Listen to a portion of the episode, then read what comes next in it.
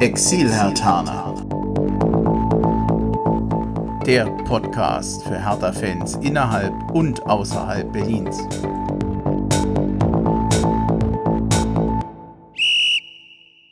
Hallo Hertha-Fans in Berlin, in Brandenburg und weiter weg. Hallo Exil-Hertaner.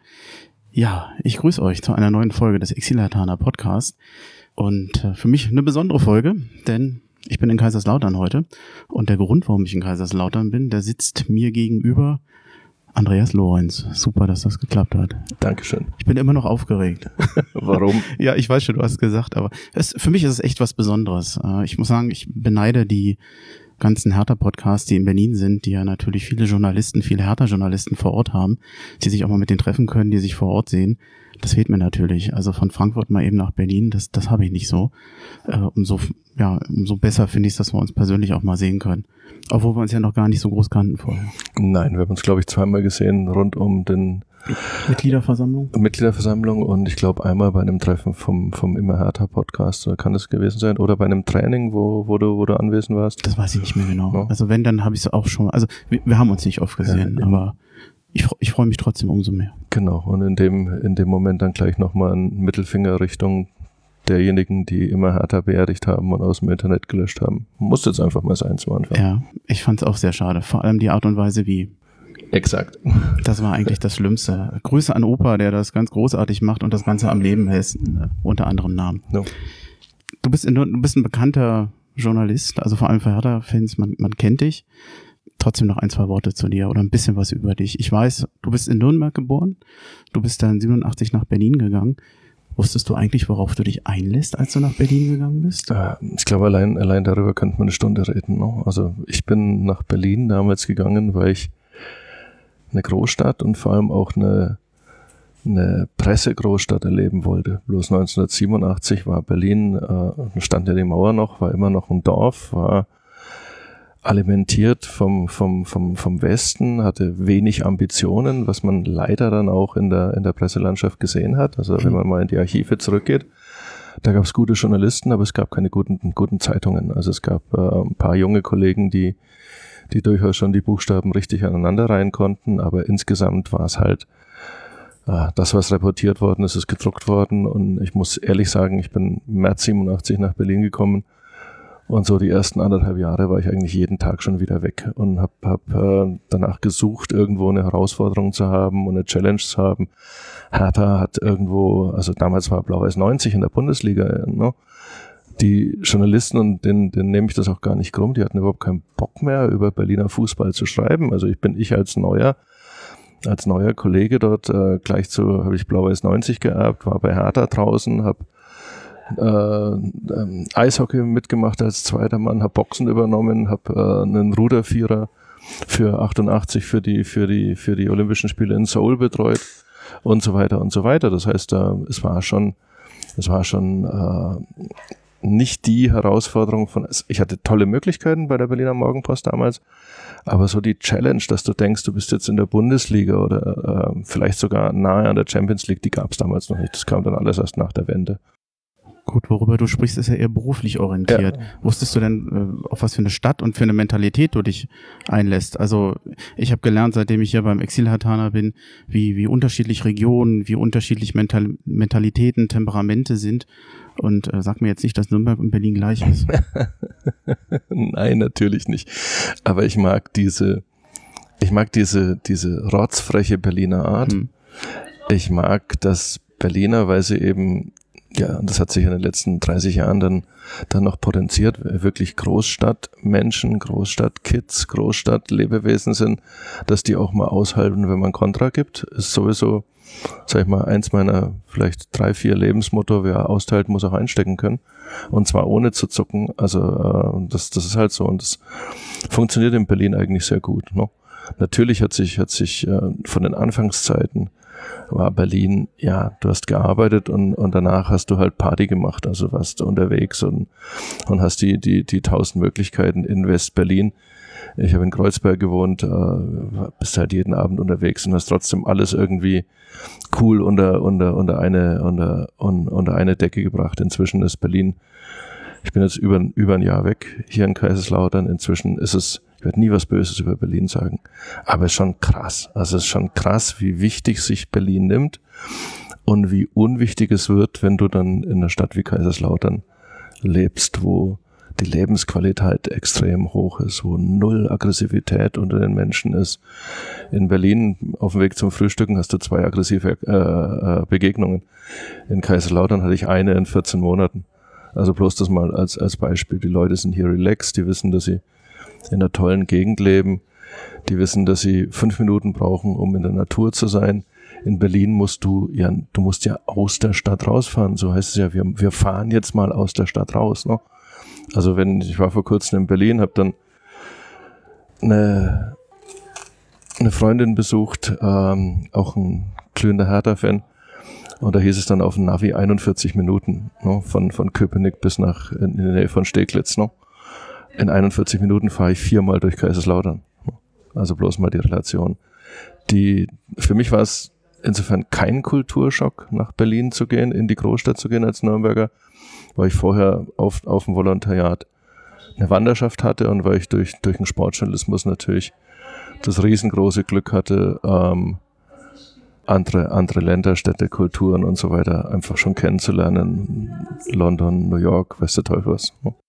Die meisten Exilhartaner, die ich kenne, die sagen, wenn sie Berlin verlassen, ist erstmal eine Entschleunigung. Der, der nach Japan gegangen ist, der hat jetzt ein ganz anderes Bild von Höflichkeit, von dem er erzählt hat. Also ein Berliner Schmäh gibt es ja nicht. Ich habe das gefragt mit dem Vorbereitet auf Berlin, weil ich viele kenne, die sind von Berlin begeistert. Ich kenne aber auch viele, die sind vorsichtig mit Berlin oder mögen es nicht, weil sie diese direkte, undiplomatische Art nicht mögen.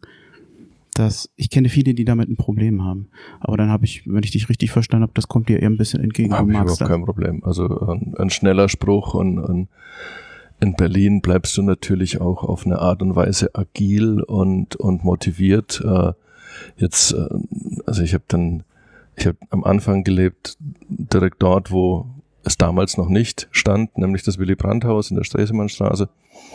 Das war eine vom Senat gesponserte Wohnung. Hab dann eine tolle Frau kennengelernt und, und geheiratet, was, was leider nicht für die Ewigkeit Bestand hatte. Da haben wir am Hohenzollerndamm gelebt und sind nach Kleinmachnow rausgezogen.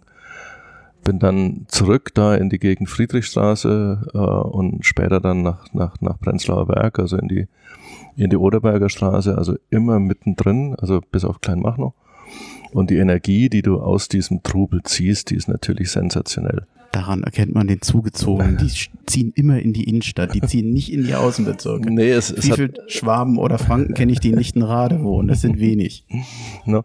Das hat natürlich auch was damit zu tun, dass du ja, dass du ja ähm, als Journalist oder zumindest, sag ich mal so, wie ich Journalismus verstehe, musst du dort leben, wo das Leben tobt und musst auch connecten, also musst du musst auch dich, dich gleich machen, du musst mit den Leuten quatschen, du musst in dem Hertha-Pub am Kollwitzplatz mit den Jungs bis um 5 Uhr früh diskutieren, um zu kapieren, was eben die Fans meinen und nicht aus deinem Elfenbeintürmchen da heraus irgendeine Meinung absondern, wie es leider schon damals sehr, sehr, also die, die Hälfte der Journalisten sind Elfenbeinturm-Journalisten, die alles wissen, weil ohne jemanden zu fragen. Und die anderen sind die Guten, die halt einfach zu den Fans gehen oder zu den Leuten gehen, die auch den zehnten Versuch machen, nochmal äh, eine Geschichte zu überprüfen, nachzuchecken und so weiter. Und dazu, dazu kannst du nicht in Spandau hinter, hinter der Hecke wohnen, ist meine Meinung.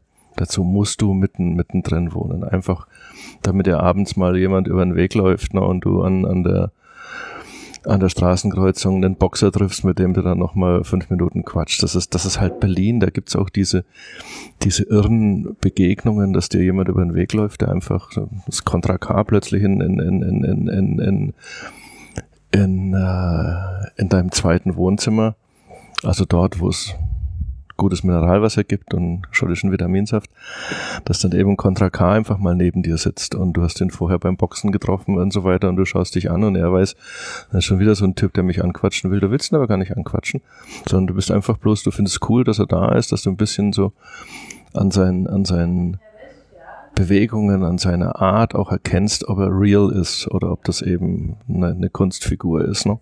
Und beim dritten oder vierten oder fünften Mal quatscht dann zwei Sätze mit ihm, weil er merkt, dass du Stammgast bist und er kommt halt ab und zu vorbei. Äh, nur eine dieser, dieser tausend Geschichten. Ich habe jetzt extra äh, einen Musiker erwähnt, um, so ein bisschen auf die, auf die andere Schiene zu ziehen. Aber das passiert dir halt in Berlin sehr, sehr oft, dass du äh, Menschen triffst, die, die, also weil, weil ja viele Menschen dort sich nicht verstecken, sondern rausgehen und du immer wieder irgendwo dein, dein Gefühl für eine Situation, dein Gefühl für ein Thema über, überprüfen kannst. Ne? Du wirst lachen. Weißt du, was ich an Berlin vermisse? Oder was ich schätzen gelernt habe, seitdem ich aus Berlin weg bin? Kommst du wahrscheinlich nicht drauf. Die Berliner Frühstückskultur. Sagt dir das was? Was denn jetzt Brunch im, im, in, der, in der Eierschale oder? Auch. Wenn du, wenn du den Herrn Eden treffen willst, ja. Und seine Häschen. Aber ich glaube, der ist ja, alt, der musste auch schon reingeschoben werden. In, Andi, ganz, Andi, ganz es gibt so viele, es gibt so viele Dinge. Ich meine, du, also hast du vollkommen recht. Ich meine, ähm, natürlich weiß ich inzwischen, wo man in Kaiserslautern ein Frühstück bekommt. Aber die Auswahl ist halt A oder B. Ja. No, so. Genau, genau, genau und, das meine ich.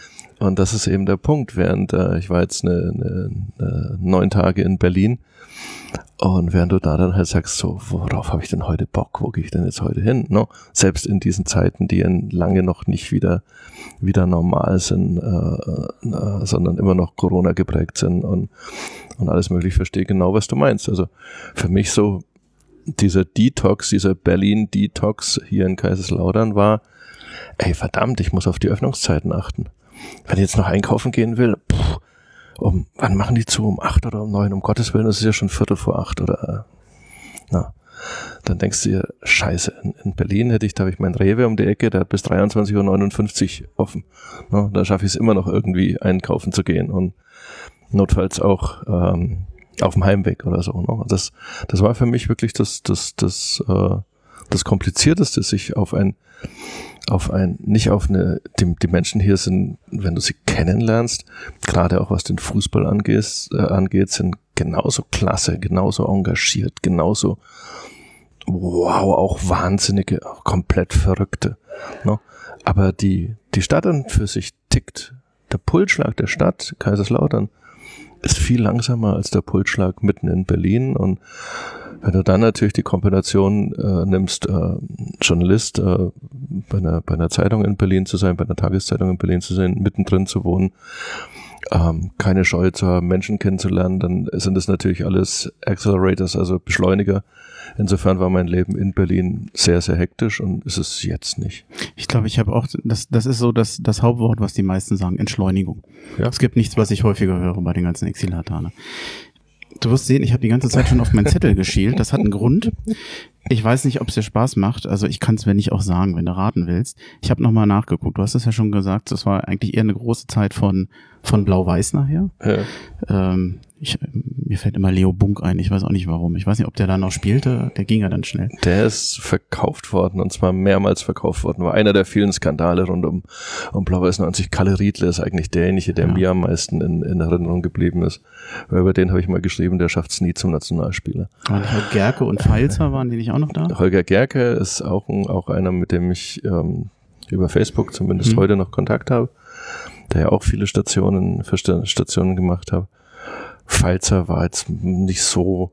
War kurz da, glaube ich. Ja, es, es gibt halt, es, da, lass uns eine andere Folge machen, die heißt dann Blau-Weiß 90 ja. Podcast. Ne? Nee, nee, ist schon noch ein Exilhartaner Podcast, aber man muss es mir nachsehen. Ich Stanislav bin halt Ulsteinstraße, Ecke Rathausstraße ja, aufgewachsen. Stani Levi. Äh, no? das, das, das, das, das war der, der, mhm. der Typ, der jedes Mal im, im Training irgendwie sieben Freistoßtricks einstudiert hat und im Spiel hat er einfach draufgehauen. Blau, Blau-Weiß ist halt mein Ortsteilverein gewesen. Man muss es mir verzeihen. Das darf man auch als Hertaner. 87, 88 war Hertha in der Oberliga. Das war wirklich nicht die beste Zeit von Hertha. Ich habe mir ein paar Spieler von der Zeit aufgeschrieben. Wenn du willst, kannst du ein paar raten. Ich weiß nicht, ich habe mir nur ein paar rausgeschrieben. Walter Junghans im Tor. Oh, sehr gut. Soll ich den Rest mal vorlesen? Kannst du, ja. Jüttner, Frank ja. Mischke, Dieter Timme, Thorsten Gowitzke, Stefan Teuber, Margot Zernicke, Helmut Rombach, und wir hatten Spieler aus Malaysia. Ich habe gar keine Ahnung, ob der groß gespielt haben. Ich weiß nicht mal, wie man richtig ausspricht. Tiong Kim Lim okay. aus Malaysia. Zumindest war er im Kader. Kicker sagt, er war im Kader. Ich konnte mich an ihn nicht erinnern. Saturnus, Trainer war Jürgen Sundermann und Co-Trainer der großartige Hans Gustav Eder. Ja, Wobei er nicht ja. Gustav heißt, das ist nur ein Spitzname. Das, das Verrückte dazu ist, Andi, ich könnte jetzt bis auf den koreanischen Sportkameraden, glaube ich, zu jedem eine Geschichte erzählen, noch, weil Hertha halt, das war damals schon klar, Blau-Weiß 90 war in der Bundesliga, aber ähm, dieser, dieser Bass, dieser Sog, diese, dieses Interesse war trotzdem natürlich auf Hertha. Das war, die haben in der Seestraße gespielt, dort auf dem, auf dem Platz da neben dem, neben dem Bad. Die haben, äh, ich weiß nicht, ob es jetzt die Saison war, weil ich bin März 87 gekommen äh, nach Berlin, habe dann, wie gesagt, Blau-Weiß 90 noch bis zum Abstieg verfolgt und dann natürlich auch in der zweiten Liga. Und ähm, ich habe da so, so, so irre Erinnerungen, das Spiel gegen Türkimspor im Poststadion, wo, wo der wo die Küche gebrannt hat, weil der angeblich, weil der Koch äh, Hertha-Fan war und rausgelaufen ist und, und, und das Spiel angeschaut hat und irgendwas auf dem Herd hat stehen lassen. Ne? Poststadion, so eine Geschichte, die gibt's nur in Berlin, dass da mittendrin ein Stadion, das so verfallen ist, äh, dass, dass, dass der Wein drauf, drauf wächst. Und, und selbst ein Richard von Weizsäcker, der damals sich dafür eingesetzt hat, dass man das wieder, wieder in Schuss bringt, hat sich nicht durchsetzen können, weil in Berlin dauert halt manche Sachen dauern halt Flughafenjahre, also rechnet man in Flughafenjahren. Oder Thorsten Kowitzke, so, so ein Mittelfeldwusler oder ähm, allein die Figur ähm, Jürgen Sundermann, na, wo du ja denkst, was, was macht der in Berlin? Und dann hörst du zum ersten Mal diesen Begriff der schlafende Riese und denkst dir, okay, ich stehe hier in der Seestraße auf dem Fußballplatz mit 371 anderen Leuten und das soll also der schlafende Riese sein, bis du kapierst, dass da eben ein bisschen mehr dahinter steckt. Natürlich hatte ich als, als Sportjournalist vorher schon äh, mich mit Hertha auseinandergesetzt, ne? aber Hertha, das waren ja gerade diese verlorenen Jahre, die 80er, sind ja vielleicht diese, diese zum, zum größten Teil holprigen, verlorenen Jahre von, von Hertha BSC. Das ist komisch, dieses Wort schlafende Riese, das habe ich oft gehört. Ja. Ich wusste nicht, dass der vorher schon ein Begriff war. Ganz stark gewesen, 97 und lustigerweise seit Windhorst höre ich den wieder.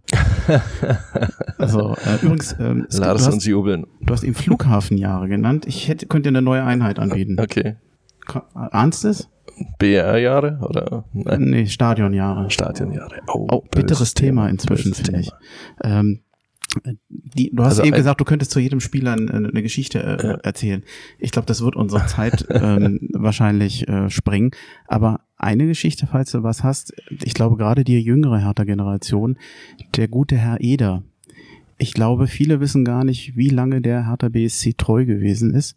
Kannst du ein bisschen was über den erzählen? Naja, gut, äh, Gustav Eder war natürlich. auch schon älterer Herr inzwischen. Ja, war natürlich auch jetzt, also die Geschichte ist eine ganz kurze er war nicht der nahbarste, ne? okay. ne? sondern er hat die, diese Intensität, dieses Feuer, das er als Co-Trainer ja ähm, an, an die Spieler weitergegeben hat, ein harter Hund zu sein, die hat er natürlich auch im Umgang mit der Presse gehabt. Ne?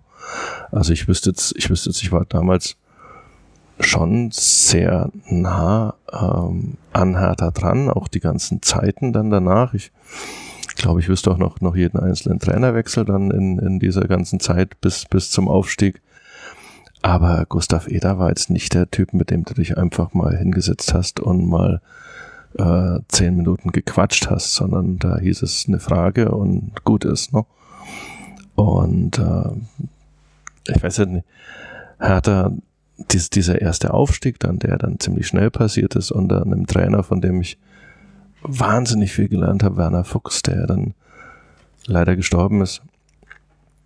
Und äh, für viele, viele Hertaner aus dieser Zeit, glaube ich, immer noch ein absolutes, absolutes Idol ist. Und Werner war einfach ein toller Mensch, ein klasse Mensch, der dir mitten ins Gesicht gesagt hat, auch als Journalist, wenn ihm was nicht gefallen hat, die aber dann auch geholfen hat, es besser zu verstehen. Ne? Auch eine Sache, die vielleicht im heutigen Business. Doch, ich glaube, sie ist noch möglich. Man muss mhm. sich bloß ein bisschen mehr anstrengen. Ne? Mhm. Und äh, der, der Aufstieg dann ähm, mit dem gleichzeitigen, mit dem gleichzeitigen Wahnsinnsbeschluss von, von äh, Heinz Rohloff, so jetzt ist Hertha in der Bundesliga, jetzt müssen sie sich allein finanzieren. Also wo du praktisch, du, du fliegst auf dem, fliegst auf dem Mond und auf dem Mond nimmst dann den Leuten die Ausrüstung weg. No, also das war, war ja ein Desaster, ja. Das, das ja, was war es, 90, 91, glaube ich. Das, wenn du es nicht besser ja, weißt, ich weiß es nicht. No, also es war, äh, Hertha hat am ersten Tag den letzten Platz erobert und hat ihn bis zum Schluss verteidigt. No. Muss man sozusagen. Ich glaube, wir hatten mehr Trainer als Siege. Ja, wobei dem großen Trainerwechsel, da sind, dem sind wir ja doch treu geblieben. Auch letztes Jahr. Aber das, ich, da will ich gar nicht hin. Also wir, wir sprechen nachher nochmal über die alte Saison, aber nicht so, wie du denkst. Ähm, ja, lass uns trotzdem nochmal die eine Saison, selbst auf die Gefahr, dass ich mich blamiere, ich sage jetzt, es war 90, 91 und versuche mal nebenher es nachzuprüfen. Mhm. Wir haben begonnen mit Werner Fuchs. Dann äh, kam Paul Czernay, was ein Erlebnis für sich war. Dann kam Peter Neururer, was ein, ein unfassbares Erlebnis war. Und zu Ende gebracht hat dann die Saison Carsten Heine. Hm. Ähm, Siege gab es in der Saison, wenn ich mich jetzt richtig erinnere, einen zu Hause gegen Frankfurt. Im vielleicht verrücktesten Fußballspiel, das ich je gesehen habe. Also Torschancen 29 zu 1 für Frankfurt, äh, Endergebnis 1 zu 0 für Hertha. Torschütze Axel Kruse, wenn ich mich nicht ganz schwer täusche. Und zwei Auswärtssiege in Uerdingen und Nürnberg das war's. Das war's für die ganze Saison. Ja. Übersichtlich. Wobei ich kann mich erinnern, warte mal, Hertha hat mal noch unter Favre in Leverkusen gewonnen. Da hat Worini nachher das Tor gemacht und ich glaube, gespielt hatte nur Leverkusen. Das war ähnlich. Ja, aber also ich weiß nicht, vielleicht. Auf den Kopf gestellt, das Spiel. Weiß nicht, vielleicht äh, reagiert ja jemand auf Twitter oder, oder ähm, ähm auf, auf deiner Seite mit Erinnerung an dieses Spiel Hertha BSC gegen Eintracht Frankfurt aus dieser Bundesliga-Saison. Weil sowas, wir, wir saßen da oben, Pressetribüne, aber äh, das war, war für keinen zu begreifen. Da hatte Frankfurt ein, ein, ein Weltklasse-Mittelfeld. Falkenmeier, Möller, Bein, wenn ich mich richtig erinnere. Irgendwas so, also wirklich Leute, die, da war der Ball der Freund. Ne? Also mhm. das war auch schön anzusehen, dass es Mannschaften gibt, wo der Ball wirklich absoluter Freund ist. Ne? Ohne jetzt zu sagen, dass du, wenn du aufsteigst nach so einer, nach so einer Durchstrecke, dass du das sofort äh, können musst. Ne? Aber das war ein Erlebnis damals, Eintracht Frankfurt zuzuschauen und Hertha gewinnt 1-0. Ne? Also es war schon, war schon spektakulär. Gut. Ähm. Ich, ich versuche mal, ich glaube zehn Minuten hatte ich veranschlagt. Ich weiß nicht, wir sind leicht drüber, ist aber jetzt auch wurscht. Das wird so weitergehen. Ja, das, dann, dann muss ich mal gucken, ob ich das kürze. Vielleicht stelle ich da bestimmte Fragen nicht, aber nee, völlig in Ordnung. Ähm, machen wir, machen wir es zu Ende. Du bist dann zum Kurier gewechselt, dann warst du noch bei Union und jetzt bist du bei Laienberger. Mhm. Ich habe mir sogar noch die Titel aufgeschrieben, was du da arbeitest, aber das lasse ich jetzt einfach Lass weg. Es. Ist auch nicht so wichtig. Du bist jetzt in Kaiserslautern. Kaiserslautern hat, also ich, ich merke, dass hier ähm, eine andere Symbiose ist, ich nenne es mal so, zwischen Verein und Stadt. Die kenne ich noch in Köln. Ich glaube, dass die auch in Freiburg so ist. Und wenn ich in Frankfurt sehe, wie ähm, da die Verbindung zwischen Stadt und Verein ist, da merke ich schon, das ist anders, als es in Berlin ist und anders, als es bei Hertha ist. Ich glaube, dass hier vor allem der erste FC Kaiserslautern für die Region eine ganz andere Bedeutung hat als Hertha in Berlin. Und vor allem leiden die Leute. Glaube, ich glaube, ich unterstelle, dass sie hier viel mehr mit dem Club mitleiden, die ja wirklich finanziell Probleme haben, heftige Probleme haben und sportlich sowieso. Das ist ja eigentlich ein Abstieg eines Vereins, der mal ganz groß war in der Liga. Viele Themen. Äh, ja, und deswegen, deswegen äh, suche ich jetzt auch gerade nach einem nach Anfang. Also jetzt sind wir wieder in, in dieser Zeit, Blau-Weiß 90, hat der BSC, Berlin eigentlich so die Lachnummer des, des deutschen Fußballs. Jeder, der mal dort nach oben schaut, ob es TB ist oder sonst irgendwas, ähm, kriegt sofort eins auf den Deckel, wird wieder abserviert. Hertha die, die einzige Mannschaft, von der du glaubst, dass sie, dass sie überleben kann, dass sie immer, immer, immer wieder. So. Das ist so die Situation von Kaiserslautern heute, ohne die Unterstützung der Stadt, wie du vollkommen richtig hast, für, für Hertha. Aber Kaiserslautern ist etwas, was du, wenn du ein bisschen, bisschen eine Seele hast für Fußball, was du am ersten Tag kapierst hier in der Stadt.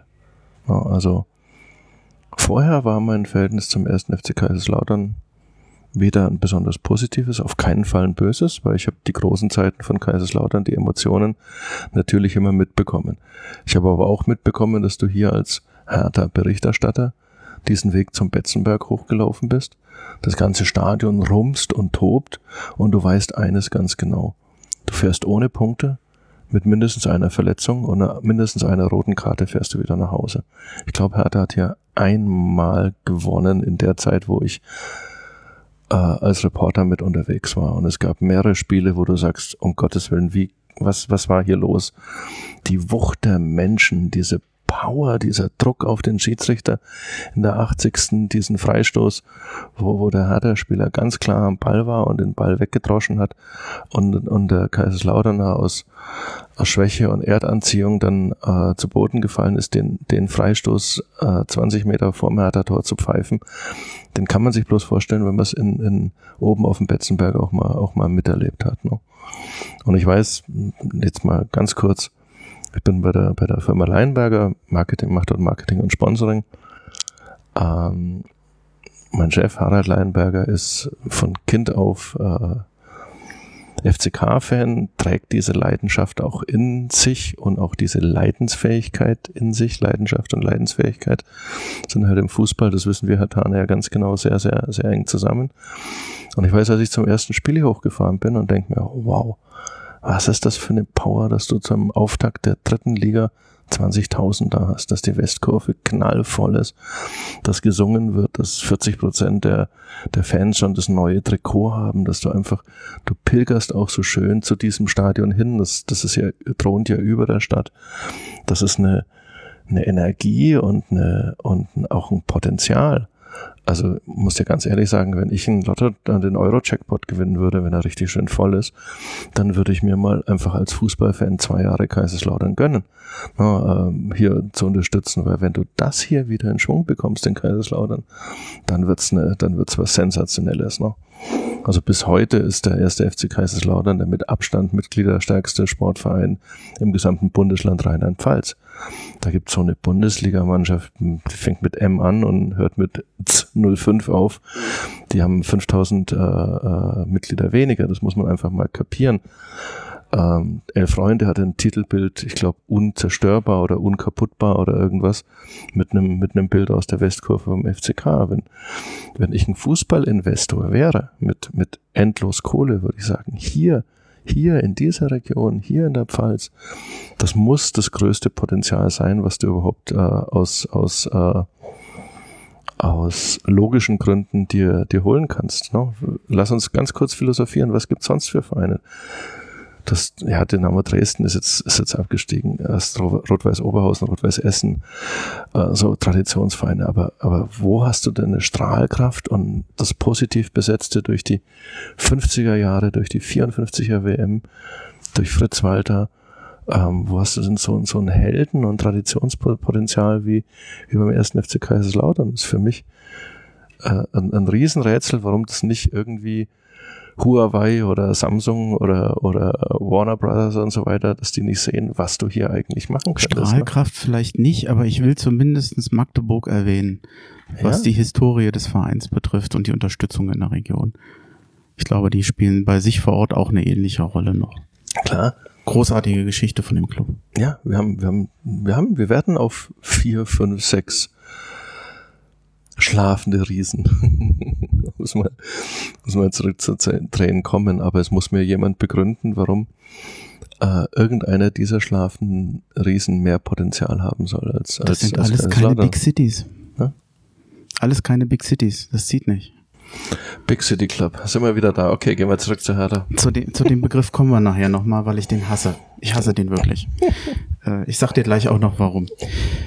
Wir sind nämlich eigentlich beim Image. Okay das ist für mich eines der schwierigsten Themen, wenn ich mich mit Hertha BSC befasse oder versuche als Fan zu verstehen, was schief läuft. Ich merke, wie es auf mich wirkt, aber ich kann dir oftmals die Gründe und die Ursachen nicht genau sagen. Mich, ich frage mich immer, warum hat Hertha Probleme, mehr Fans zu bekommen? Etwas, woran ja auch wirklich Hertha BSC, habe ich den Gefühl, manchmal selber verzweifelt. Und äh, warum hat Hertha ein Image, was ich ja, in letzter Zeit wurde es gerne als graue Maus bezeichnet. Ich weiß nicht, ob das ganz fair ist. Finde ich bei so einer, in so einer Weltstadt eigentlich ein bisschen, ein bisschen komisch. Ich habe immer so den Eindruck, wir sind einer der, der, der wenigen Vereine, wo die Stadt wesentlich größer ist als das Image des Vereins. Fahren wir nach Gelsenkirchen. Gelsenkirchen, da fährt keiner hin. Gelsenkirchen Was als Verein. Das? kennt man zumindest. Ich habe nicht gesagt, mag man, aber man kennt es.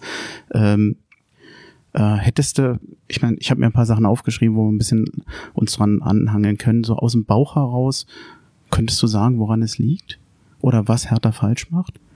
Also ich glaube, wir müssen ja uns erstmal wirklich drüber unterhalten, mit Hilfe von Wissenschaftlern äh, aus allen, aus allen Disziplinen. Wie definieren wir schlecht oder gut in der Bundesliga? Wie definieren wir schlecht oder gut für Hertha BSC? No? Ähm, wenn man jetzt so die, die letzten, das letzte Jahr nimmt, ein Paradebeispiel, Saison 20, äh, 1920, ganz abgesehen von, von Corona, war die jetzt gut oder schlecht? Sie war wahnsinnig. Das kannst du gar nicht werten. Also was, was war da alles? Sie war halt Facebook Live und sonst gar nichts. No?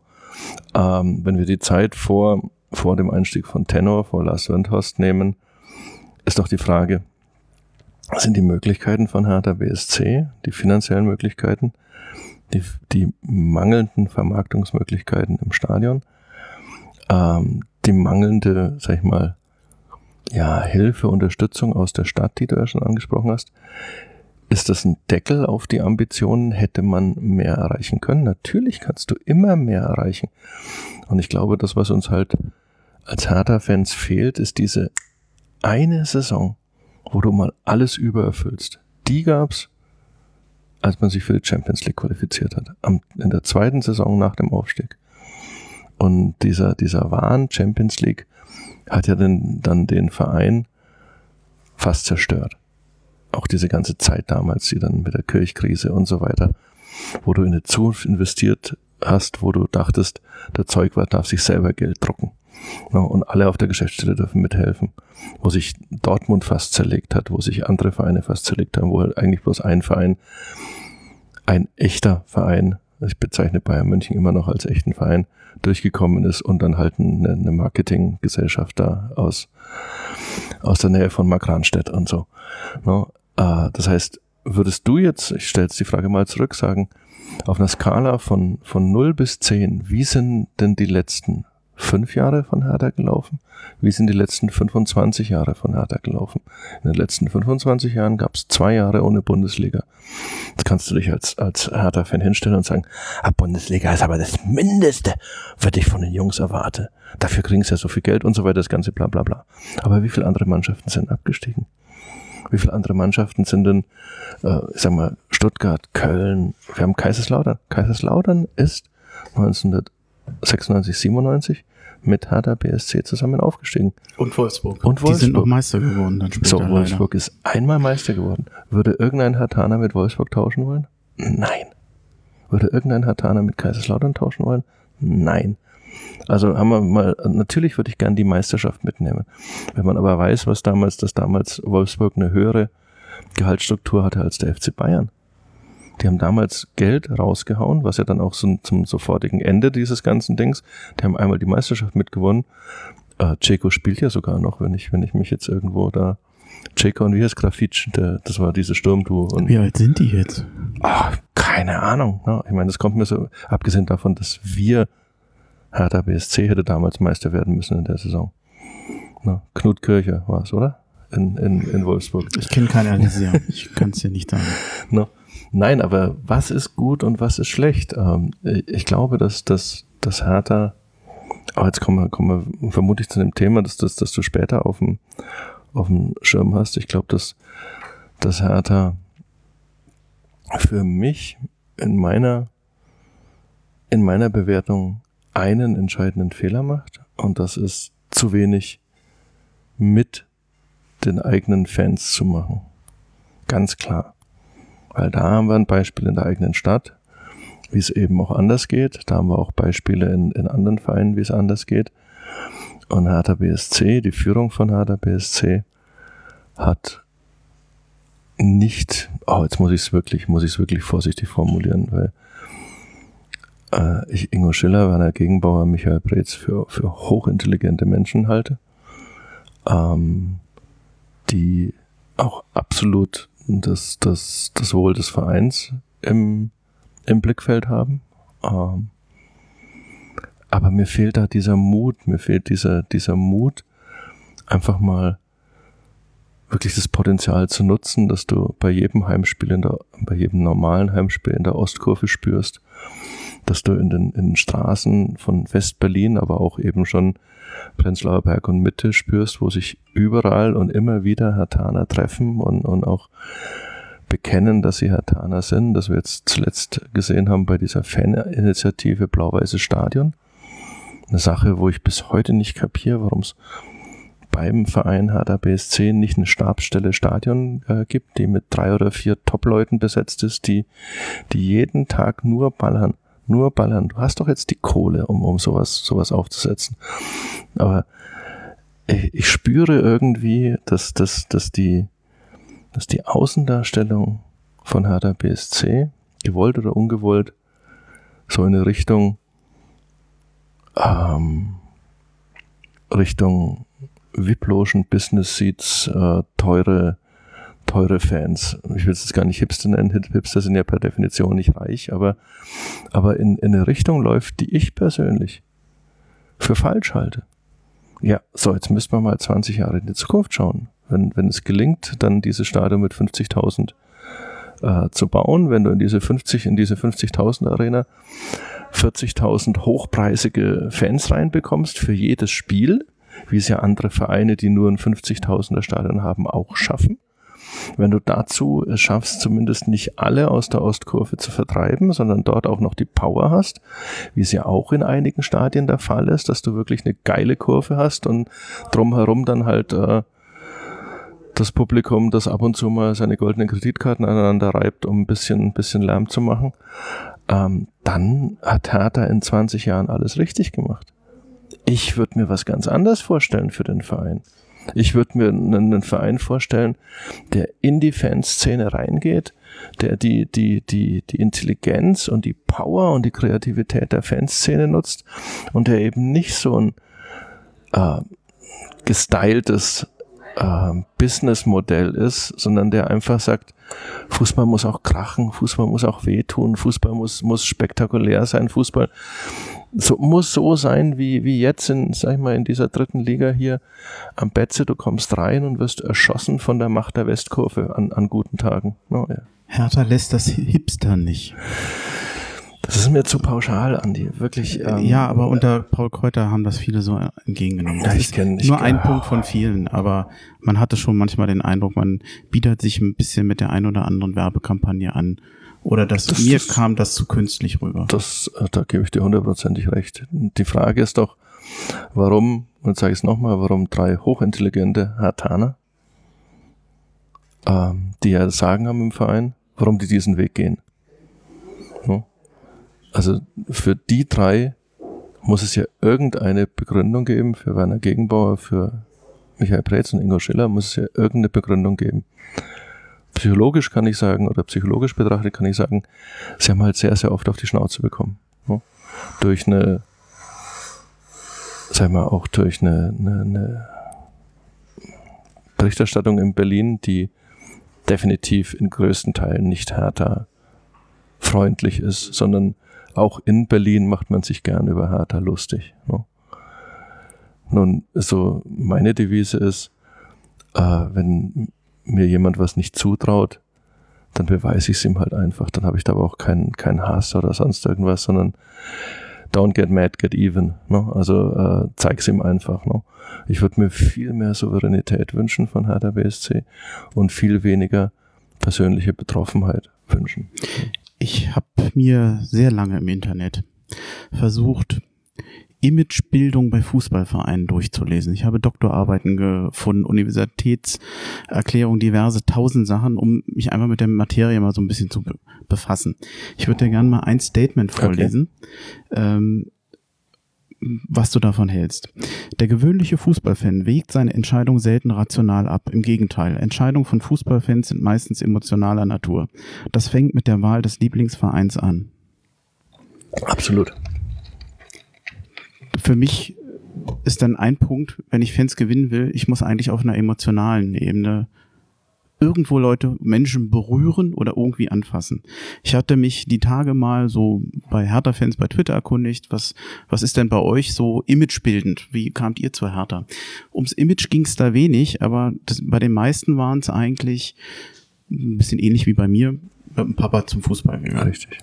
Das ähm, bindet und ähm, ja, ändert sich dann auch äh, nicht mehr.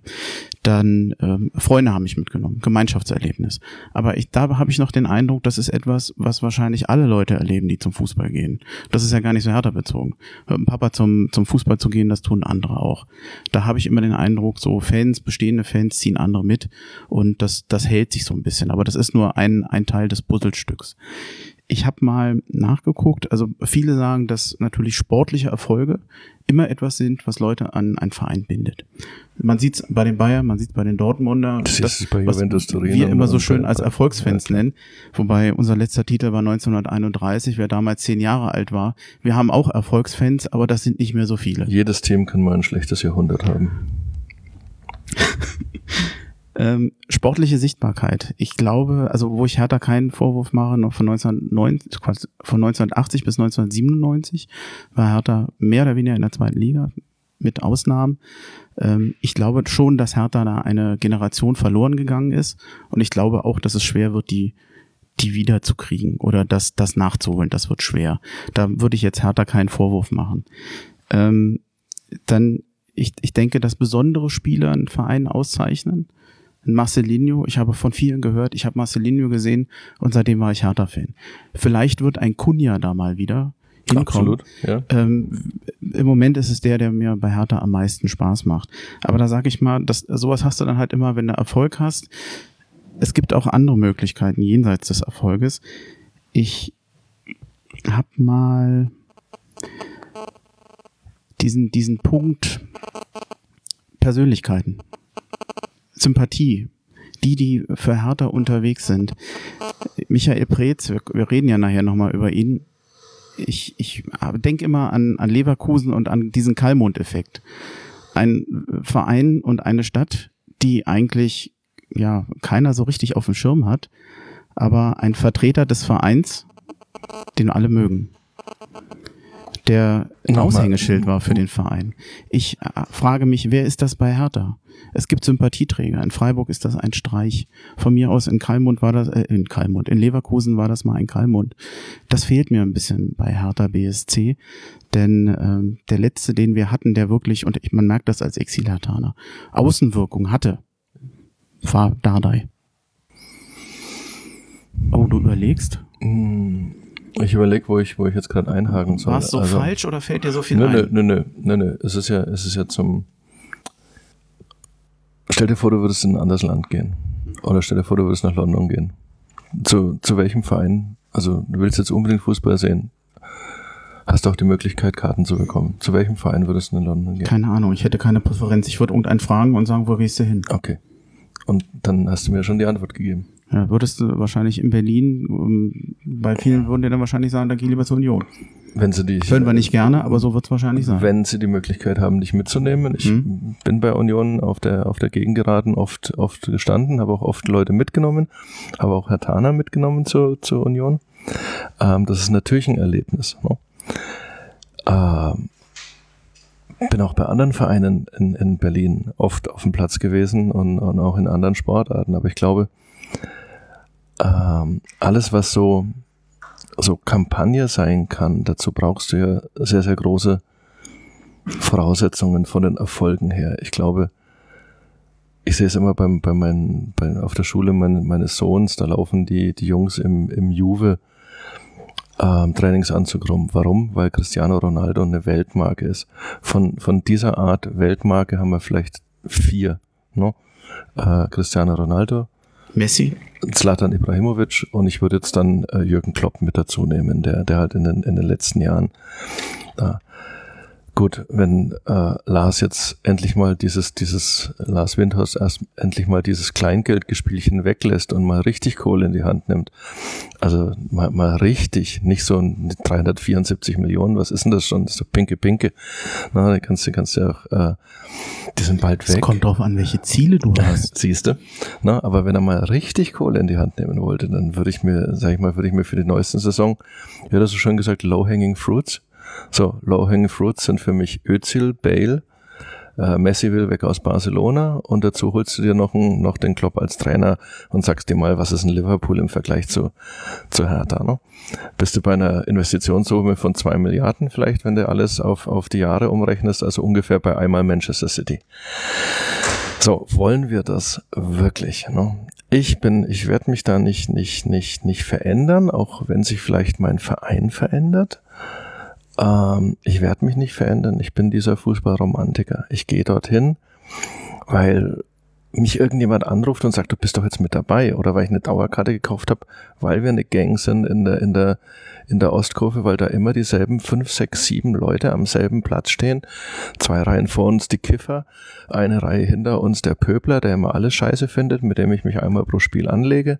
Und da hast du dein, hast du dein, dein, dein soziales Gefüge in der Ost und du, du brüllst dir den, den, den, die Seele aus dem Hals und wenn du cool gehst, gehst du danach mal zwei Schritt runter und, und zeigst den Ultras einmal die Faust und sagst, danke Jungs, dass ihr, dass ihr hier wirklich Power macht, selbst wenn es uns nicht, wenn es uns schwerfällt, selbst wenn uns wie bei, bei der einen Niederlage gegen, gegen, gegen Mark wenn uns die Tränen schon in den Augen stehen, macht ihr immer noch, immer noch Power. Und dann gehst du einmal runter, klopfst dir auf die Brust und sagst Danke Jungs und gehst wieder und trinkst dein Bier auf dem Heimweg und sagst Scheiße war's, aber schön war's. No? So.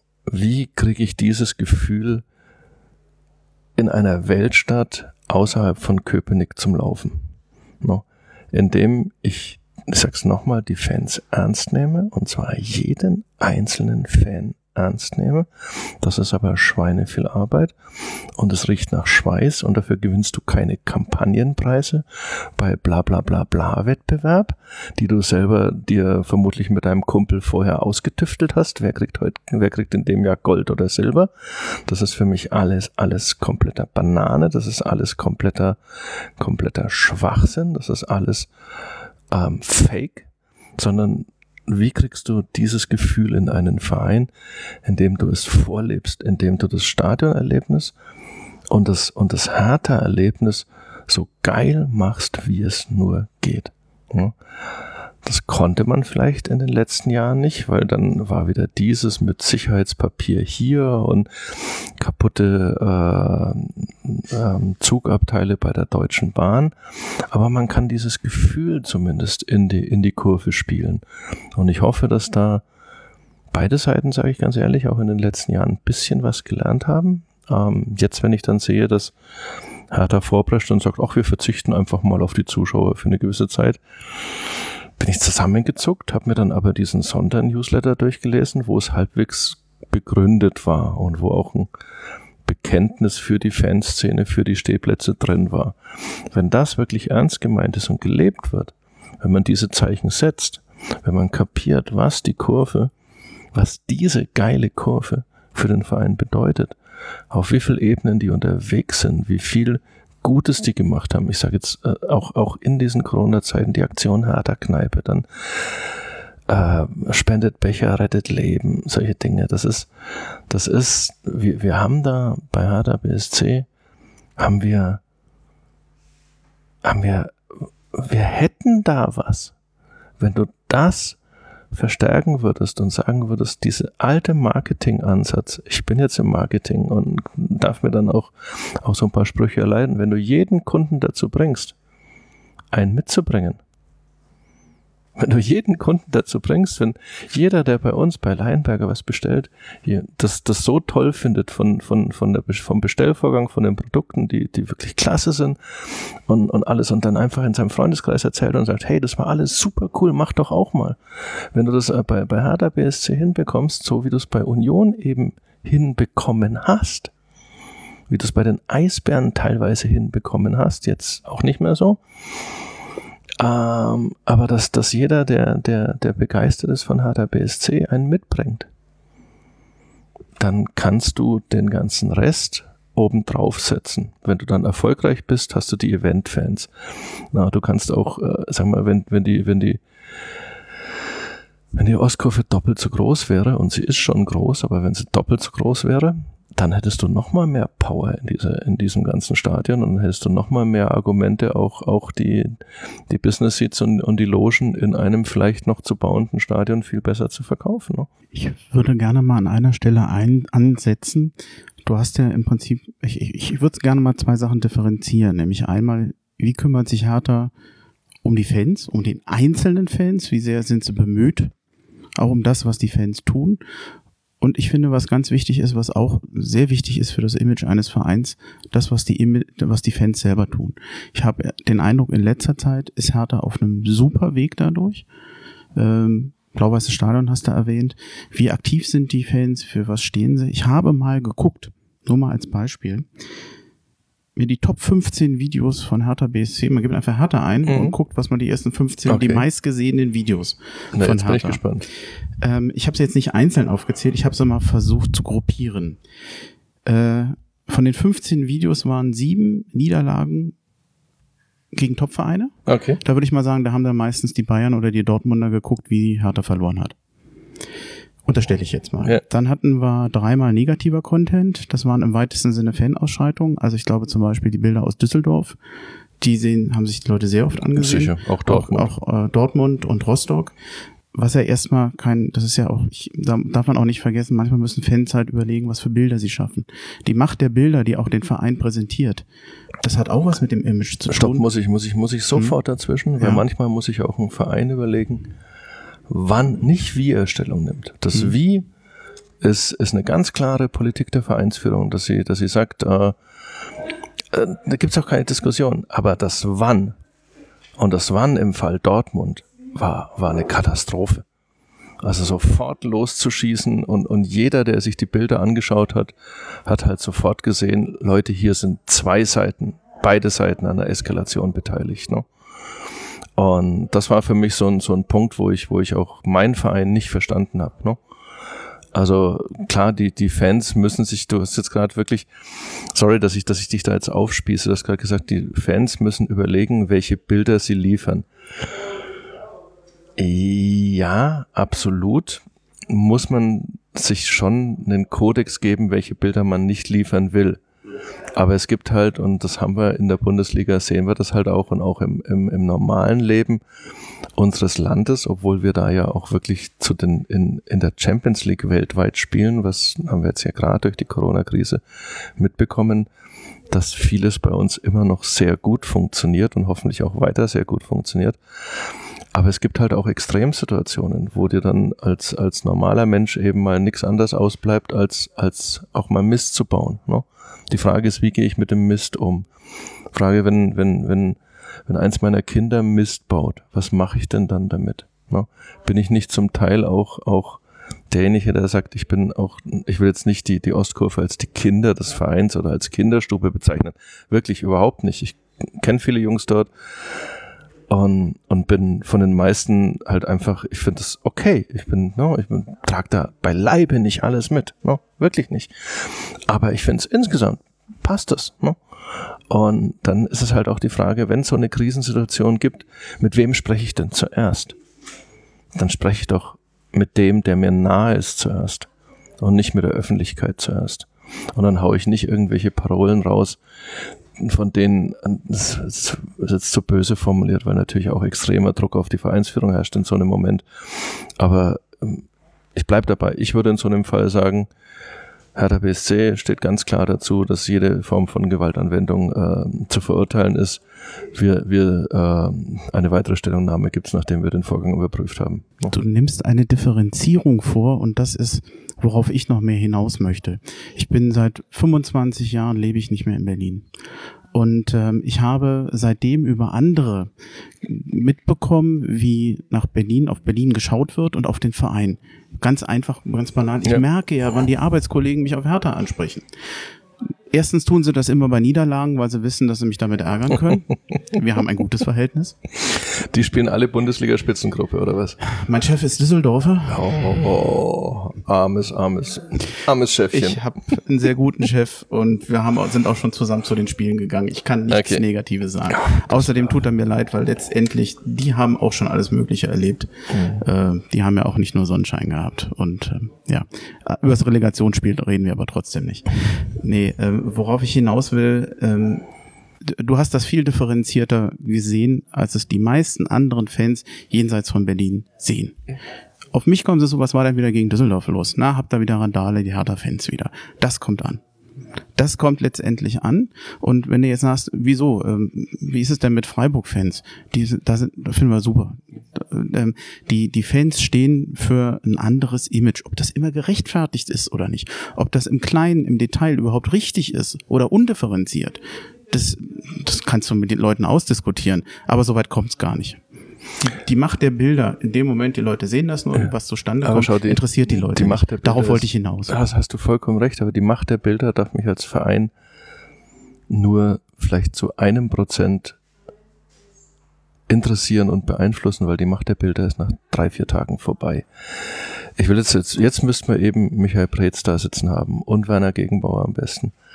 Und man müsste mir den Unterschied erklären zwischen dem Nürnberg-Spiel in der Abstiegssaison, ne, wo jedem klar war, dass die Berichterstattung der Springerpresse, dass da mit, mit Eisenlatten, äh, bla bla bla und so weiter, dass da, also das war ja, das war ja Bürgerkrieg. Ich ne? gehe nur mit Eisenstangen ins Stadion. Ich auch. Also ich habe ja, ich habe ja Auch meistens meine Fahne ist nur an einer Eisenstange Genau. komplett. Und diese, dieser Komplette Heizungsrohre. Morgenstern, ne? Und da waren sich alle einig, dass man, ey, ich habe die Jungs gesehen, die hatten Tränen in den Augen. Ne? Das war, das war irgendwie, das war so ein, ein, ein Spiel, wo du, wo du sagst, da, ey, es ist ja nichts Schlimmes passiert. Ne? Warum schaffe ich es als Verein, in diesem Fall zu differenzieren? Und dann bei einem anderen Spiel Jahre später, wo es mir eigentlich viel besser geht als Verein, wo es, wo es gar nicht um die Existenz geht, dann die riesengroße Keule rauszuholen. Ne? Das sind so ein, so ein Punkt, wo ich dann eben sage, was ist da passiert? Ähm, werden wir jetzt auch nicht, auch nicht klären können, aber die Frage würde ich halt gerne mal stellen. Ne? Und ich würde mir halt, halt wünschen, ganz einfach, dass man, dass man da das ganze Getöse sollen sie doch machen und soll dann klickhure24.de nochmal die Bilder über, über, übers Internet schicken und irgendein, ein, ein, weißt du, RTL 4 macht dann die schlimmsten Ausschreitungen der Hertha-Geschichte. Ist mir doch vollkommen egal. Wenn ich als Verein habe ich die Aufgabe, möglichst schnell, möglichst nahe an die Wahrheit zu kommen. Ne? Und das ist meine Aufgabe und das ist meine Aufgabe, weil ich ja mit den Fans auch ein gemeinsames Ziel habe, nämlich eine geile Stimmung im Stadion zu haben, äh, noch mehr Dauerkarten zu verkaufen als jemals zuvor. Das heißt, wir sind ja, es gibt ja neben dem emotionalen, emotionalen Zusammenhang, dass die Geschäftsstelle genauso für Hertha BSC fiebert wie die Ostkurve. Und das kann ich hundertprozentig bestätigen, weißt du was, aus, aus meinen ganzen Jahren, wo ich, wo ich äh, ähm, über Hertha Bericht erstattet habe, dass es da, dass da auch äh, Wahnsinnsfans auf der Geschäftsstelle sitzen, bis hin in die kleinsten Bereiche und, und, und du Geschichten hörst von, von Fanerlebnissen, die hätten ihren Platz auch in der Ost und, und woanders. Ne? Aber wenn, wenn du so viel Verbindung hast, dann machst du immer wieder diesen aus, vielleicht aus, aus Gründen, weil du denkst, wir als Hauptstadtverein, wir als als Hertha BSC, wir müssen jetzt da eine, eine besonders harte Linie fahren. Nein, musst du nicht. Die harte Linie kommt schon von ganz alleine. Ne? Also ich will jetzt wirklich nicht, wir, wir wollen in diesem Podcast nur ganz, ganz wenig über, über den Tabellenelften der, der abgelaufenen Saison, über Union sprechen, aber ich kenne es, ich habe ja kurz bei Union ähm, gearbeitet. Ähm, ich kenne es eben so, dass das Schlimmste ist, was Union gegenüber seinen Fans macht, ist, wenn man keine Stellung für die Fans bezieht. Und das heißt, ist die Botschaft in die Fanszene, jetzt habt ihr richtig Scheiße gebaut. Jetzt kümmert euch mal drum, dass ihr das klar zieht. Weil wir helfen euch diesmal nicht. Das ist so wie, sag mal wieder, wie, wenn ein Kumpel richtig Scheiße baut, hast du die Möglichkeit, ihm zu helfen. Wenn er es aber das dritte und vierte Mal macht und nicht kapiert, dann lass ihn doch einfach mal gegen die Wand laufen. Und sage ihm auch ganz klar, du, diesmal musst du alleine fertig werden mit dem, was du da gebastelt hast. Ne? Ich habe es dir dreimal gesagt, dass das nicht geht. Ne? Ich habe dir dreimal gesagt, du kannst nicht jedes Mal ohne Kohle zum, zum, zum, zum Stammtisch kommen. Beim dritten Mal stehen alle auf und lassen dich mit der Rechnung sitzen. So, das ist für mich das, das normale Leben. Dass da bei jedem Verein eine andere Mentalität herrscht und, und das bei, bei Hertha BSC natürlich durch die beiden Abstiegsjahre und durch dieses Aufgeregtsein, so nach dem Motto, ist immer alles scheiße, wenn irgendwas schief geht, da bin ich auch anderer Meinung. Ne? Also ich sehe das, was nicht funktioniert, aber ich sehe halt auch das, was funktioniert und da sind wir wieder dabei. Zeig mir die Vereine, die in den letzten 25 Jahren äh, 23 Jahre Bundesliga gespielt haben. Ähm, zeig mir ihre, ihre Finanzströme, ihre Möglichkeiten, bewerte dann, was gut oder schlecht ist. Ne? Mhm. Ähm, da gibt es sicher Vereine, die deutlich besser abschneiden als Hertha BSC. Bloß wie viele? Ich würde gerne nochmal, nicht weil mich das Thema nicht interessiert, aber um einfach den Gesprächsfaden ja, nochmal so ein bisschen auf den Ursprung Faden? zu. Oh doch, ich, ich habe einen. okay. äh, wir sind ja jetzt, äh, das, was du meintest, sind ja mehr, ist ja mehr der Umgang mit den bestehenden Fans. Mhm. Für mich ist ja noch immer so dieser Grundgedanke, neue Fans zu bekommen, mehr Fans zu bekommen, zu wachsen. Und es gibt einen Punkt, der stört mich bei Hertha generell. Man sagt immer, naja, äh, Berlin ist eine, eine Stadt, in der sind viele Zuwanderungen, die bringen ihren Verein mit und immer so diese, so im Hintergrund dieses Abschreiben. Hm. Die Fans, die nicht für uns. Ich habe nochmal nachgeguckt. 47 Prozent der Leute, die in Berlin gemeldet sind, sind gebürtige Berliner. Selbst wenn ich mich nur auf die konzentrieren würde, was meines Erachtens schon gar nicht richtig wäre, dann wäre ich immer noch bei einer Großstadt von 1,7 Millionen Menschen. Das ist nicht die kleinste Stadt in Deutschland. Meines Erachtens sogar die zweite. Wenn man sich immer wieder darauf beruft, ja, da sind so viele dazugekommen. Erstens als ich im Olympiastadion war, wer hatte neben mir eine Dauerkarte? Jemand, der ursprünglich aus dem Saarland war. Ich kenne andere, die kommen auch aus dem Westen, äh, im weitesten Sinne Nordrhein-Westfalen, die sind auch zu Hertha gegangen. Und als der aus dem Saarland seine Dauerkarte mal an eine andere weitergegeben hat, weil er nicht konnte, wer saß da? Einer aus, aus dem Baden-Württemberger Raum. Also es stimmt nicht, dass man nicht in eine Stadt kommen kann und nicht an Hertha herangeführt werden will. Wie kann, wie kann Hertha nur von vornherein diese Leute so, so, es stimmt natürlich. Ich werde jetzt hier auch nicht mehr Eintracht Frankfurt Fan oder Fan von Mainz und trotzdem gehe ich da zum Fußball, wenn ich mal Lust habe, es mich interessiert, wenn ich erwarte, ich kann da was sehen. Und ich gehe mal gleich noch was weiter. Wann immer ich mit Exilhertanern gesprochen habe, ähm, ich bin ja selber einer. Es gibt einen Effekt, den hätte ich nicht geglaubt, dass es den so eindeutig gibt. Je mehr, wenn die, wenn die Leute Berlin verlassen, wird komischerweise die Bindung an Hertha BSC größer, als sie vorher war, weil sie bei den meisten auch immer noch so eine, so eine Bindung an die Heimat ist, an die Jugend. Und ich glaube, es gäbe viel, viel mehr Leute, die sozusagen Berliner, die weggegangen sind. Wir reden ja immer nur über andere, die nach Berlin gekommen sind. Was ist mit den Berlinern und mit den Brandenburgern, mit den Hertha-Fans, die weg sind? Da ist zwar Hertha auf einem guten Weg, die kümmern sich mehr drum, ich weiß das, die haben auch das Thema aufgenommen, aber ich glaube, da gibt's noch Potenzial. Und jetzt der letzte Punkt dazu, was mir noch aufgefallen ist, ja, du siehst, ich habe mir echt viel aufgeschrieben. ähm, Mitglieder werben im Ausland. Äh, es gibt in Amerika ja inzwischen OFC, ich glaube, glaube Hertha North America, ich glaube, ich habe es mir richtig gemerkt. Ähm, die Anna in London, die ist ja immer sehr aktiv was die erzählen, was die schreiben, wie schwierig es ist, bei Hertha BSC Mitglied zu werden, wo ich sage, wir haben jede Woche ein Trainingsvideos, wo irgendjemand sitzt, der zieht sich die Stutzen hoch, wo ich sage, das habe ich schon 30 Mal gesehen. Es ist so einfach, mal ein englisches Video, ein Text dahin zu stellen. Da nimmt man sich zwei Hertha-Fans, die am besten Englisch sprechen, die original, die selber Fans sind, sagt denen so, jetzt erklärt ihr mal, wie man Hertha-Fan, wie man Hertha-Mitglied wird und was man dazu macht. Und Hertha Vater hilft. Das ist so einfach. Warum macht man das nicht? Gut, ähm, ich bewerte es jetzt einfach mal. In der, in der Medien- und Social-Media-Abteilung von Hertha BSC gibt es hervorragende Leute. Die machen tolle und Videos. Trotzdem, und trotzdem hast du diesen Eindruck. Woran liegt es dann? Dann ist es ein Leadership-Problem. Hm. Dass, dass die Akzente einfach nicht richtig gesetzt werden. Hm. Ich sag's nochmal, dass irgendeine, irgendein äh, silberner Pussyflausch von, von, von, von der, von der Werbeagent, von, von dem Werbepreis so und so ist wichtiger als das, was, was, was eben, was eben wirklich passiert. Nämlich, äh, sag nochmal, Umgehen mit den Fans ist dasselbe wie im Journalismus Umgehen mit den Lesern. Das ist nicht immer einfach. Und manchmal kommst du, prallst du mit den Ellenbogen aneinander und manchmal prallst du mit dem Kopf aneinander. Und äh, für mich, für meine Sportredaktion war es immer Pflicht, dass die Leute, die über Hertha, Union, Eisbären und so weiter, dass die sich den Fans stellen, dass die den Fan vorn unterwegs sind, dass die mit Klarnamen schreiben, dass die am nächsten Tag, wenn sie was Negatives geschrieben haben, ihr Gesicht zeigen dort auf dem Trainingsplatz, dass sie das machen. Das hat vielen auch manchmal nicht so besonders gefallen, aber nur das ist Authentizität. Ne? Und das, was du sagst, dass, dass ich da, dass da viele Dinge für mich das Highlight ist, als, als, als, äh, als Charlottenburg als Stadtteil vorgestellt wurde und es war ein Bild vom KDW vorne drauf, äh, dass das halt in, in, in Wilmersdorf liegt. Ne? Oh, ich wäre mir auch nicht sicher gewesen. Ja, aber dann prüfe ich es halt. Ne? Also vielleicht habe ich es jetzt auch mhm. genau umgedreht. Ähm, wird mir dann sicher sicher vor ähm, vorgerechnet. Ich habe den ich habe den Clip noch irgendwo abgespeichert. Ne? Fehler macht auch jeder. Ne? Mhm. Ne? Also das weiß ich als als Zeitungsjournalist natürlich ganz genau, dass du dass du äh, manchmal am nächsten Tag dann was entdeckst, was ist äh, was was was dir gerade daneben gelaufen ist. Ähm, probieren wir es doch mal anders.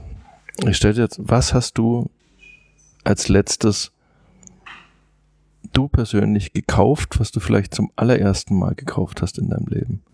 Generell oder irgendwas Gen von gen Hertha? Generell, generell. Was hast du dir besorgt? Was hast du für was hast du Geld ausgegeben? Was du jetzt in den letzten zwei, drei, vier Jahren zum allerersten Mal ausgegeben hast? Ich weiß nicht, ob dir das hilft, aber zwei Monitorhalterungen. Okay. Warum hast du die gekauft? Ähm, damit ich besser für den Podcast arbeiten kann und die Monitore rumschwenken kann. Okay. Aber das hilft dir nicht weiter. Amazon du eine andere, Ja. Gut. So. Auch ein bisschen Langeweile, weil ich im Homeoffice war. Okay. Und deswegen meinen mein Arbeitsplatz verbessert habe. Da, deswegen gab es auch einen neuen Schreibtisch, äh, nicht einen neuen Schreibtisch, einen neuen Bürostuhl. Ich glaube, du, also ist ja, ist ja unser Thema. Wo ist denn, wenn wir jetzt mal einfach davon ausgehen, dass ich doch genug in, an einem Spieltag in Berlin anwesende zahlungsfähige Personen für Hertha BSC interessieren, als ins Stadion gehen. Jetzt nehmen wir mal die Stadionbesuch mit 45.000 plus minus 5.000. Ähm, so ist dann das normale Bild im Stadion mhm. an einem normalen Spieltag. Bei Spitzenspielen, äh, okay, ich glaube, die letzten zwei Male waren nicht mal gegen Bayern ausverkauft, was ich natürlich für eine, für eine Top-Leistung halte von den Leuten, die bei Hertha genau dafür verantwortlich sind. Die Bayern sind. ziehen nicht mehr so, die haben ja nicht mal zweistellig gegen Barcelona gewonnen. Genau, genau, zwei also. Gegentore, ist ja, ist ja ein Skandal. Ne? Ja. Aber wenn ich 2016 meinen Job bei, bei Hertha BSC übernehme und vier Jahre später Bilanz ziehe für diesen Bereich, äh, dann, dann äh, muss ich doch einfach mal sagen, puh, ich würde mir jetzt nicht eine eins, zwei oder drei geben, sondern da, da, da läuft irgendwas, da läuft irgendwas quer. Ne? So, egal. Es geht ja um Lösungen. Es geht ja nicht um, wir, wir, wir Deutschen und wir Berliner sind ja immer sehr groß im Beschreiben von Problemen. No, also, und dass wir deutsche Meckerköpfe sind, ist ganz klar. Ich meckere über meinen Verein eigentlich. Du kennst ja den größten, das größte Lob eines Berliners. Man, ne? kann, man kann leider gar nichts meckern. Kannst no? du nicht meckern, genau. Kannst du nicht meckern. Ich bin, ich bin so, ich versuche immer dieses, dieses Meckern zu vermeiden, sondern zu sagen, wenn ich jemand sage, wenn ich sage, das gefällt mir nicht, dann versuche ich eine, eine, eine, muss ich drüber nachdenken über eine Lösung.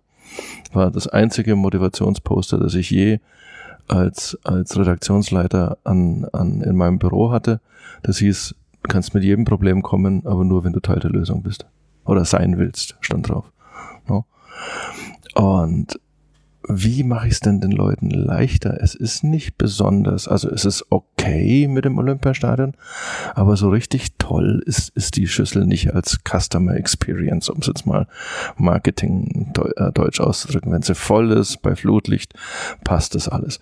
Du stehst, du hast, du hast Toiletten, die du hast äh, Kioske, die Parkplatzsituation drumrum ist irgendwie, hat sich nach meinem Gefühl seit 9091 nicht groß verändert, außer für die Super-Vips, die jetzt unter das Stadion fahren können und dann halt.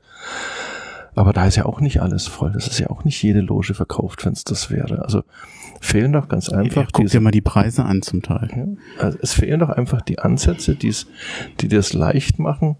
Und, und da, da ist je, doch, äh, probiert doch mal, weißt du, Teufels, eine Flatrate aus. Also das ist das, was ich sage. Sag, du kommst mit zwei, mit zwei Erwachsene bis zu zwei Kinder je nachdem, wie viele Personen du zusammenbekommst, du hast eine Flatrate. Du kriegst ein Bändchen, du darfst an diesen Kiosk hin, darfst dir holen, was du willst. Kein Mensch wird dann 20 Bratwürste holen oder sonst irgendwas. Das wird es einfach nicht geben. Gibt's beim All You Can Eat äh, China Palace gibt's das auch nicht. Ne? Beim so, Bier bin ich mir mit den 20 nicht ganz ja, sicher. Ja, dann äh, ich, ich glaube. Also nicht also, für die Kinder, um Gottes Willen. Klar, aber wenn du, wenn du dann eben das Ganze auf alkoholfreie Getränke reduzierst, das ist ja alles bloß eine Mache. Mach doch den Leuten, versuch doch den Leuten dieses, diesen Erst-, Zweit- und Drittbesuch eines Spiels bei Hertha so einfach wie möglich zu machen. Ne? Nimm, nimm Fans oder Fanclubs und gib ihnen die Möglichkeit dazu. Ihr dürft das nächste Mal, wir wissen, dass ihr seit zehn Jahren so und so viel so und so viele Plätze hier als Dauerkarten habt. Ihr kriegt für ausgewählte Spiele einfach noch so und so viele Karten dazu, ne? direkt im Umfeld. Mach, mach die, die ganze, die ganze, sie probieren es ja teilweise, ne? Ähm, aber ich finde halt, das ist alles so, Hast so du, wenig im Fußballerlebnis verwurzelt. Hast du schon mal versucht, über das Internet eine Berlin-Fahrt zu buchen? Mit Anfahrt, mit Hotel, mit Stadionbesuch? Du meinst wie in Barcelona? Wie auch immer. Hast du es mal äh, versucht für Hertha? Ist nicht einfach. Es geht sogar. Das ist so etwas Einfaches. Ich finde, das ist für mich ein Punkt, wo ich sage, wo Hertha eine Chance verpasst. Denn ich kenne viele, die sind zu Hertha gekommen, die sind keine Berliner, das waren Berlin-Besucher. Die haben gesagt, wir fahren nach Berlin. Schöne Grüße an den Simon äh, in Davos und noch andere. Nach Lüneburg auch noch einen schönen Gruß. Äh, die sind nach Berlin gefahren oder da hieß es mal, wir fahren nach Berlin. Viele finden das Berliner Olympiastadion übrigens auch sehr schön und die Atmosphäre da, weil es noch kein Plastikstadion ist. Trotz der Nachteile, die du eben erwähnt hast. Ja, irgendwie du, du suchst im Moment. Ja. Ähm, da, wo ich immer denke, verpasst Hertha was. Da könnte man viel, viel mehr machen. Du kannst, brauchst dich ja bloß irgendwo der Bahn oder sonst wo, die haben heute schon ein Portal, wo du das buchen kannst. Da machst du das halt mit, mit Stadionbesuch. So, also wird Hertha wird uns oder, dann den Marketingleiter hierher schicken und sagen, ja, das und das haben wir alles schon ausprobiert und das und das haben wir alles gemacht und das und das machen wir auch heute im Moment. Wo ähm, denn? Ich sehe es auch nicht. Wenn, wenn es ist so gut versteckt, dass ich es nicht sehe. Dann ist es nicht gut. Und vor allem, und vor allem fehlt, fehlt mir eben so, genauso wie bei diesem ganz klaren Bekenntnis, also ich glaube immer so, so, die Botschaft ist unheimlich wichtig und zu dieser Botschaft auch zu stehen. Die ganz klare Erkenntnis, wir stehen zu unseren Fans auch, wenn es mal weh tut. Das wäre so mein, mein Credo, dass ich, dass ich als, als, als Vereinsführung Richtung, Richtung Ostkurve, Richtung organisierte Fanszene schicken würde. Wir stehen zu euch, auch wenn es zwei oder dreimal im Jahr richtig weh tut. Ne? Mhm. Aber wir stehen zu euch. Ne? Und dann eben so in, in Richtung derjenigen, die ich erobern will, ist, hey, wir machen alles, damit ihr ein geiles Erlebnis habt. Olympiastadion, Hertha BSC und so weiter. Wir machen alles. Wir gehen notfalls in die Hotels, in die Schulen, in die, in die, in die, in die Bäder, weiß der Teufel was. Wir pflastern meinetwegen auch mal für einen Tag die gesamte Stadt vor einem Spiel voll. Die gesamte Stadt. Ne, was ich in, in London vor großen Boxkämpfen erlebt habe, dass jedes einzelne fucking Taxi ne, eine Werbung für, für einen Boxkampf hatte mit einem Reiter oben drauf. Ne? Dass du einfach sagst, wieso? Der Boxkampf findet in, in, in, in London statt. Der ist eh schon so gut wie ausverkauft. Da geht's eigentlich bloß noch um die Werbung für fürs Pay-Per-View oder sonst irgendwas. Aber der Veranstalter hat einfach gesagt, das ist mir doch vollkommen egal. Wir mit vollen Hosen stinken, so wie es die Bayern oft machen. Ne? Also zu sagen, so, wir haben jetzt hier ein Spiel, ich weiß es nicht, äh, lass es, lass es irgendeins, was ein bisschen kitzelt, lass uns gegen, gegen diesen, gegen diesen Verein da, der sogar 0-4 verliert, wenn er verliert. Ähm, äh, lass, lass uns gegen Gelsenkirchen sagen, so, das ist für uns ein Spiel und das, das, das, das knallen wir jetzt einfach mal raus und, und wir möchten, dass, dass da was passiert. Ne? Und das schmeißen wir das Konzept, schmeißen wir dann auch nicht nach dem ersten Spiel über Bord, sondern jetzt haben wir die finanziellen Mittel. Ne? Wir wollen die auch nicht, wir wollen das Geld auch nicht zum Fenster rausschmeißen, aber wir wollen mal ein bisschen Druck auf den Kessel bekommen. Ne? Ähm, ich kann es bloß wieder sagen. Ich habe Un Union mit 4, 5, 6.000 in der alten Försterei erlebt. Und die haben jetzt regelmäßig das Dreifache. Und selbst wenn das an normalen, äh, ich glaube, die würden jeden, jeden, jedes Spiel 30.000 Tickets verkaufen. Also sag ich mal, 20, 25.000 Leute mehr in ein Stadion zu bringen in Berlin geht anscheinend. Ne? Das andere, da kann man mir jetzt, äh, jetzt von Vereinsseite, von Marketingseite sicher den Vorwurf machen, das ist schon lange, lange her, ist die Journey von, äh, Journey, jetzt bin ich wirklich im Marketing gelandet, ist die Customer Journey vom Eisbären-Fan vom Weltlichtpalast in die damals äh, O2 Arena oder Mercedes-Benz Arena. Das war, ich glaube, knappe 4000 auf 14.000. Wie haben es die Eisbären geschafft, über lange, lange Jahre diese Arena richtig proppevoll zu bekommen? Indem sie überall geworben haben und unter deinem Sofa auch noch. Die sind auf jedes Stadtteilfest, ganz egal wo. Die sind auch nach Spandau und nach, nach, nach Marzahn. Die sind, hatten auf jedem Stadtteilfest ein klassisches Marketing, klassisches Advertising. Die haben Aussendungen gehabt, die haben Freikartenaktionen gehabt, die haben Reisebüroaktionen gehabt, die haben um, Umlandaktionen gehabt, die haben halt einfach alles gemacht unter einem Credo, wir wollen die Hütte voll haben. No? In Spandau, also auch außerhalb Berlins. Auch, auch außerhalb Berlins sind auch Spandau und anderes Umland. So, jetzt wird's dann, es wird immer tausend Begründungen dafür geben, warum unser Verein das nicht macht. No? Ja, dann spielen wir halt weiter mit dem, mit einem halbvollen. Für mich ist es dann trotzdem noch halb voll, weil ich stehe ja dort, wo, wo was los ist. No? Ähm, oder einem halb leeren Stadion. No? Aber ich finde, die Ansprüche, die, die muss ich dann auch an mich selber stellen, dass ich sage, nur dann, wenn ich Druck ausübe, nur, nur dann, wenn ich mich wirklich diesen, diesen, diesen Problemen jeden einzelnen Tag stelle. Ich habe es vorhin gesagt, Stabsabteilung neues Stadion, Stabsabteilung Stadion Auslastung. Ne? Und die mal mit dem Gehalt eines Jugendspielers ausstatten und zu sagen, so, ihr werdet an Leistung gemessen. Ihr werdet wirklich an Leistung gemessen. Nicht diese Sprüche beim Amtsantritt zu sagen oder beim, beim im ersten Interview zu sagen, ich lasse mich an den Ergebnissen messen und dann, äh, ja, habe ich ein paar Followerchen oder sonst irgendwas, aber, aber sehe halt ansonsten sehr wenig. Ne? Wir sind ja gefühlt schon bei Paul Kolter. Nee, lass uns das Thema einfach, das, wir haben genug dazu gesagt, lass ja? uns, lass uns okay. das jetzt einfach Willst, willst du zwischendurch mal eine Pause machen? Wollen wir jetzt eine Pause Können wir machen, ja. ja? Okay. Übergang. Ja. Du hattest Paul Keuter angesprochen, ich wollt, wollte nicht über Paul Keuter reden. Ja. Ähm, lass uns da genau weitermachen. Warum will ich darüber nicht reden? Du darfst gerne darüber reden. Der Herr ist 2016 gekommen und hat die Benchmarks mitgebracht. Ähm, die eine oder andere Kampagne, zu der ich dezidierte Meinungen habe, auch wenn ich hinter der Aussage der Kampagne stehe, hinter der Taker Nie war es nichts anderes als eine PR-Nummer damals. Ähm, ich will das jetzt auch gar nicht vertiefen. Ich glaube, dass Führungspersonen an ihren Ergebnissen gewerten, äh, gemessen werden sollten. Und den Satz lasse ich jetzt, lasse ich jetzt einfach mal hängen. No. Er hat ja gesagt, seine Ergebnisse sind in Teilen nicht messbar, ne? Hm. Ja, das Gut. Äh, ähm, kann man sagen. Erklärt sich von selbst, oder? Fragt sich, ob man das ähm, unterstützt. Ich würde gerne noch was vom Steven zum Paul Keuter vorlesen, ähm, falls ich darf. Äh, Steven sei erstmal gegrüßt. Der hatte in 2019 sehr genau, sehr viel zu den Social Media Aktivitäten von Hertha BSC unter Paul Kräuter geschrieben und ich finde den Text einfach so gut, dass ich ihn hier nicht vorenthalten will. Wie gesagt, er ist aus dem März 2019. Und äh, dann lege ich mal los. Bei aller Kritik an Paul Kräuter und seiner Wer das sagt, hat den Schuss nicht gehört Mentalität. Es ist das eine, ihn für fragwürdige Interviews spalterische Aussagen und belanglose Marketingkampagnen zu kritisieren. Etwas anderes ist es, sich mit den erklärten Zielen zu Beginn seiner Tätigkeit bei Hertha auseinanderzusetzen und deren Umsetzung zu bewerten.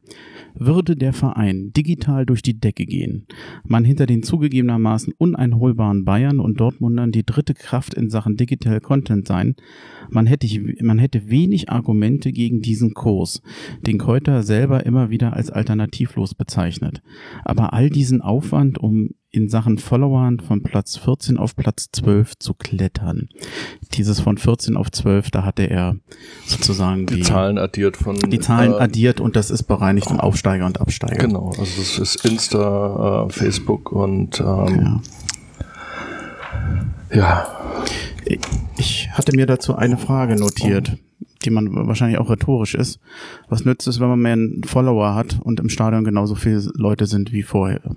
Kann was nützen, ist ganz klar. Du, du hast eine digitale Reichweite. Du hast eine digitale Welt und du hast eine reale Welt und das beide muss ich halt miteinander verbinden.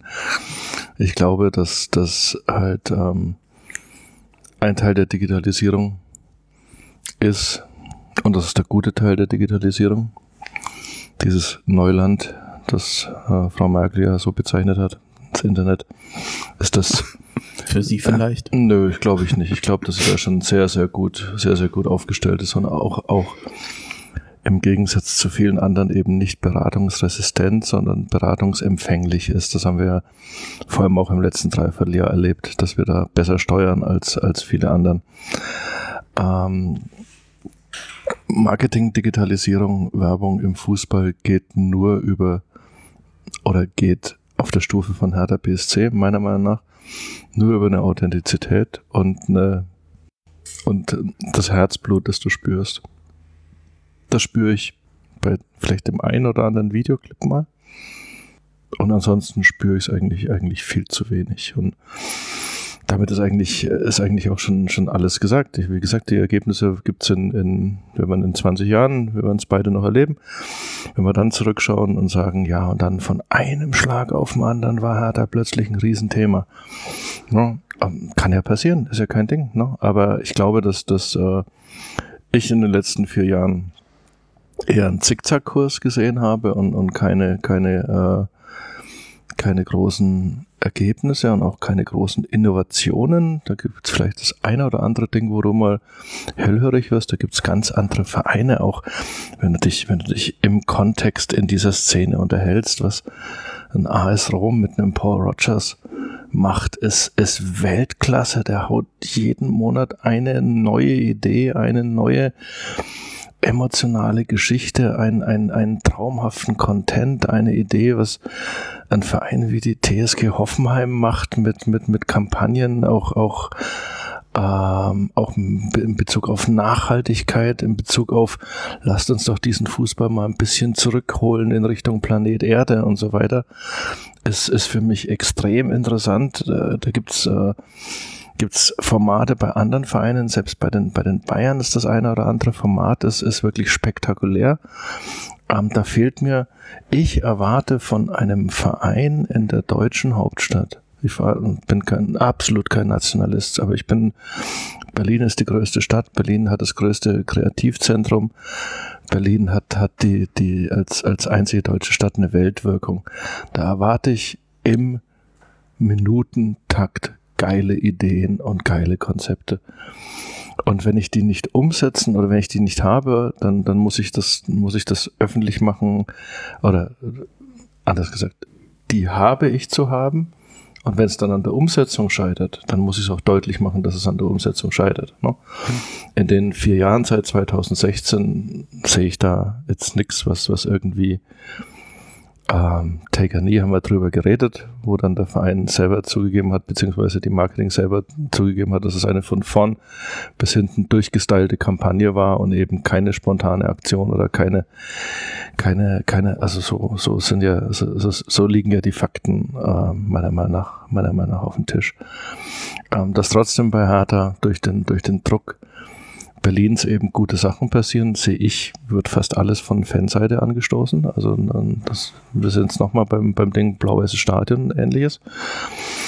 Und ähm, damit haben wir es für den Bereich eigentlich schon. Ne? Das ist äh, ein, ein, Feld, wo ich, wo ich der Meinung bin, dass du, dass du viel mehr machen kannst, äh, dass du viel innovativer, kreativer, aggressiver auf, auf die Menschen zugehen kannst und dass du es auch machen müsstest, um, um eine Auslastung im Stadion, das ist eine Auslastung von, von 65, 66 Prozent. Ich nehme jetzt mal das, das letzte volle Jahr, also ohne Corona, dann, dann äh, das, das ist einfach nicht, das ist, das, das ist underperformed, ganz einfach. Du musst da mehr machen können und du musst Ideen haben, wie du das, wie du das Stadion voller bekommst. Ne? Das Schlimme finde ich, dass mh, hm, da vieles von dem, was da verkauft wird, ja letztendlich im Bereich Zuschauer eigentlich keine Veränderung groß gebracht hat. Auch wenn wir es uns wünschen, dass es anders ist. Vielleicht ist es ja, du hast ja eben gesagt, lass uns träumen. Das ist ein bisschen wahrscheinlich mit dem, mit dem Augenzwinkern gemeint, dass es doch nochmal ähm, klappt. Aber ähm, was, was ich viel schlimmer finde, ist die Angst, die bestehenden Fans durch vieles, was man da, dieses, ich, ich nenne es nochmal Hipstern, ich glaube, die hat es vorher nicht gefallen, doch verprellt. Die, die schon da sind. Na, du guckst ganz skeptisch. Nee, ich, ich versuch's, ich versuch's einfach ein bisschen besser, besser zu greifen, weil Hipstern, Hipstern gefällt mir wirklich nicht. Ähm, ich glaube, dass, dass jeder, der, der länger als ein Jahr in Berlin ist, ganz automatisch schon ein Berlin-Gefühl hat und, und, und auch, auch Teil von Berlin ist Gott. Ich, hab, ich hab, äh, bin 87 nach Berlin gekommen.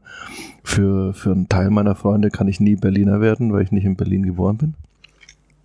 Dann sage ich immer, meine beiden Kinder sind in Berlin geboren, also in, in, insoweit äh, spüre ich da schon ein bisschen was. Ich glaube, ich glaube, ähm, ich würde das Ganze wirklich mal mit das wird aber Hertha nie, nie, sich nie eingestehen, mit Zahlen unterfüttert wissen, ob es, ob es wirklich in irgendeinem Bereich Fortschritte gegeben hat in, in den vier Jahren. Dass der Verein äh, mehr Umsatz pro Person im Stadion hat. Dass der Verein weniger äh, Fluktuation bei den Mitgliedern hat oder sonst irgendwas, ne? Dass, dass der Verein irgendwo ähm, mehr, mehr ein höheres Ranking oder sonst irgendwas hat. Ich, ich sehe es halt nicht. Ich will nicht sagen, dass es da nicht, nicht teilweise, gerade bei den Fans sehe ich einen Zickzackkurs. Ne? Wir waren mal ganz weit, also jetzt wir spreche ich in dem Fall als Ostkurvenbesucher. Wir waren nach den Vorfällen von Dortmund mal ganz weit weg von der Haupttribüne. Das war ein schreckliches Spiel gegen Mark Ranstedt damals, ne? wo ich also wirklich äh, wo der Support eingestellt worden ist, wo es meiner Meinung nach die Mannschaft auch nur mit Zähneknirschen verstanden hat, warum sie keinen Support bekommt. Wo ich als Fan aber sage, es war wichtig, einfach dieses Statement in, in der Deutlichkeit auch mal zu, zu, zu machen. Axel Groß ist ein, ist ein, ich würde ihn als guten Freund von mir bezeichnen, war komplett anderer Meinung. Wir haben uns richtig gefetzt über das Thema, weil er eben sagt, ähm, oder damals gesagt hat, ähm, die Ultras dürfen den Verein nicht im Stich lassen. Ich sage, es gibt in jeder Beziehung gibt es eine Ultima Ratio. Und die Ultima Ratio der Ostkurve heißt, wir sind mal für ein Spiel keine Ostkurve. Ne? Sondern wir sind für ein Spiel mal, tja, weg. Weg. Ne? Und da standen Jungs mit, mit, mit, mit, ähm, es waren so viele Emotionen da, auch dann in der Ostkurve, wo du immer wieder der eine, der dann da rumgerannt ist. Mhm. Oh, also das, das, das war für mich eins der, der schlimmsten Spiele, die ich, die ich, die ich je erlebt habe. Ne? Vom, vom Zerrissensein, vom, vom, vom, von, von meinen Gefühlswallungen. Ne? Und es ist ja dann wieder besser geworden. Also es ist ja, ich glaube, dass da auch, ich sag nochmal, ähm, Werner Gegenbauer, Michael Preetz, Ingo Schiller sind hochintelligente Menschen und die das auch spüren. Die Frage ist halt, wie kriegt man das insgesamt auf eine, auf eine belastbare, auf eine belastbare Basis, dass, wie gesagt, nicht jedes Mal, wenn was passiert, oder dass die beiden Seiten ein, ein, ein stärkeres Vertrauen zueinander entwickeln, ne?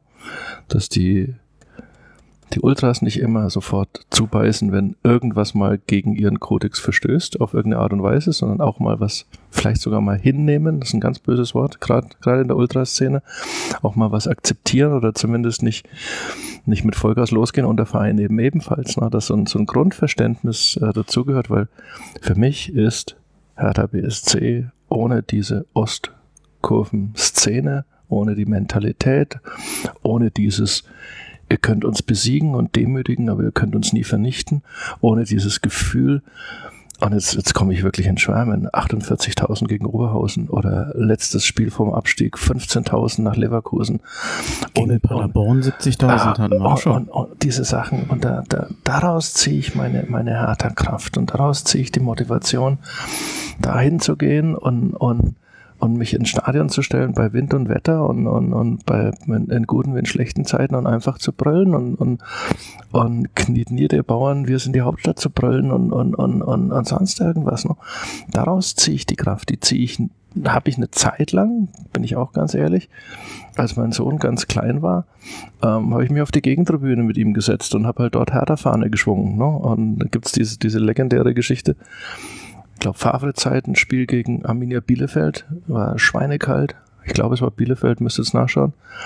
Und der kleine Mann war halt immer dann zufrieden, wenn er einen Kakao bekommen hat oder wenn äh, Herr Tinio auf dem Setway gerade bei uns vorm Dings noch. Und das Spiel war so schlecht, das war so unfassbar schlecht, aber Papa und Sohn waren halt gemeinsam im Stadion und wir hatten eine Hertha-Fahne und zu Beginn der zweiten Halbzeit fragt mich Kai, fragt der Papa, wieso ruft denn keiner mehr Hahohe? Und jetzt hast du jetzt mal genau an dem Punkt, den wir uns alle fragen müssen. Warum rufen wir manchmal nicht mehr Hey? Und das muss ich die Ehrentribüne genauso fragen wie die Ostkurve. Du hast tausend Erklärungen dafür, gerade in so einer schnelllebigen, zynischen Stadt wie Berlin. Ja, das Spiel ist scheiße, die verdienen alle viel zu viel Geld, der Trainer ist schlecht, bla bla bla. Oder der Trainer ist gut, aber die Mannschaft und so weiter. Aber eigentlich, wenn du schon dorthin gehst zu deinem Verein, hast du überhaupt keinen Grund, nicht mehr Hauhe zu brüllen. Also habe ich gesagt, okay Kai, lass uns wieder anfangen. Ne? Und wir saßen da in einem Block, der war halb leer, der Block. Und da waren lauter Fans, und plötzlich fängt da ein kleiner Junge mit seinem Papa wieder an, die Hertha-Fahne zu schwenken und Hauhe zu brüllen. Die haben sich umgedreht. So nach dem Motto, ey, wieso informiert denn keiner das Jugendamt? Was ist denn da? Der quält ja sein Kind oder sonst irgendwas, ne? Und dann war es, glaube ich, wie hieß denn der eine Brasilianer? Luisao, glaube, den gab es ja. Kurz vor, der, kurz vor Ende des Spiels oder in der Nachspielzeit, vielleicht verklärt mein Gehirn jetzt die Erinnerung, schießt er das 1 zu 0. Und auf dem Gang raus kam jeder Einzelne bei meinem Sohn vorbei und hat mit ihm abgeklatscht, High Five. No? Ja, eigentlich ein bisschen traurig, oder? Also ich meine, gut, dass sie es anerkennen, aber. Na. Sie hätten es ja selber lösen können, indem sie mitmachen. Ja. Oder mehr Eigeninitiative. Das ist halt die Gegentribüne. Das ist mhm. auch die Ehrentribüne. Das ist auch der Oberrang der Ehrentribüne. Aber das ist halt nicht die, also die Ostkurve ist jetzt auch nicht heilig und da gibt's auch manchmal Unmutskunden. Aber normalerweise, wenn du ein bisschen was geschenkt bekommst von den Spielern dort unten, ein bisschen was spürst, gibst du eben Vollgas. Na, dann kann ich nach dem Spiel pfeifen oder kann nach dem Spiel sauer sein oder sonst irgendwas. Aber, aber ich meine, ich habe da schon, schon Spiele erlebt, wo wir halt, wo, wo halt wirklich ohne Stimme dann, dann, ach Gott, was soll ich da erzählen? Es gibt, es gibt Jungs, die sind viel intensiver drauf und, und viel, viel, viel häufiger in der Ostkurve. Das weiß jeder, der, der einmal dort gestanden hat, was du dort, was du dort rauspowerst. Ne? Aber man stellt sich doch einfach mal, wir sehen es doch jetzt, ne? Ähm, ohne Fans. Was ist denn das? Wobei ich damals kein, gerade weil du in Leipzig angesprochen hattest, auch kein Fan von dieser Aktion war, weil ich immer den Eindruck hatte, ähm, von mir aus ähm, Strafe muss sein, weil man, also man muss Meinungen äh, kundtun können, aber ich finde es immer gut, wenn man bei der Wahl der Mittel etwas nimmt, was in Anführungsstrichen auch die betrifft, die es betreffen soll. Und ich hatte damals verstanden, dass es da eigentlich mehr um die Geschäftsführung ging und weniger um die Mannschaft. Und ich hatte damals den, was heißt die Sorge? Ich, ich fand es doof, dass ich damit eben auch die Mannschaft bestrafe und nicht gezielt die Geschäftsführung. Ich weiß nicht, was man hätte stattdessen machen können, aber ähm, ich war auch kein Fan von der Situation. Es ist, es ist immer schwierig, Jetzt weil du kommt, hast, ja. kommt noch hinzu, noch eine kleine Beigeschichte. Ich kenne einen Exilhertaner, der in Schweden lebt und der ist zu diesem Spiel extra nach Berlin gekommen und hat sich tierisch gefreut, weil er endlich mal wieder da ist. Und als er dann da war, Stimmungsboykott und so ein Spiel, der hat mir natürlich auch noch leid getan. Das kam noch dazu. Ja. Das natürlich nur im Kleinen und nicht das ganze Große, aber So, da denke ich auch immer dran. sehen wir ja dann wieder, wie kompliziert es ist, dass du ja dann drei Teile hast. Du hast die, die Vereinsführung, die ich jetzt immer dann Ehrentribüne nehme, nenne. Du hast die Ostkurve, du hast die Mannschaft. ne? Ähm, was ich weiß und was ich auch sehr schätze, ist, dass die Ostkurve extrem engagiert dabei ist, Richtung Mannschaft, Richtung jeweiligen Trainer, Richtung den Spielern zu erklären, warum sie Dinge tun, Mhm. wenn sie sie tun. No? Bei verschiedensten Dingen. Also ob das jetzt beim, bei Abschieden ist oder äh, bei der Bechergeschichte, dass da die, es wird, es wird kommuniziert, no? dass die Mannschaft das manchmal nicht versteht, dass die Mannschaft auch manchmal auf die Fresse bekommt. Auch würde ich jetzt, ah, ist auch wieder so ein schweres Ding. Da bin ich halt, ich würde es nicht machen. Ich würde eine, eine Mannschaft nicht gnadenlos auspfeifen oder, oder als, äh, als Versager beschimpfen. Das, so, so bin ich einfach nicht. Ne? Also wenn, wenn die Ostkurve das macht, dann muss sie auch kapieren, dass vielleicht mal dann für, für zwei Spiele der Gang in die, in die Kurve nicht so einfach fällt für einen Spieler, weil das halt auch Menschen sind.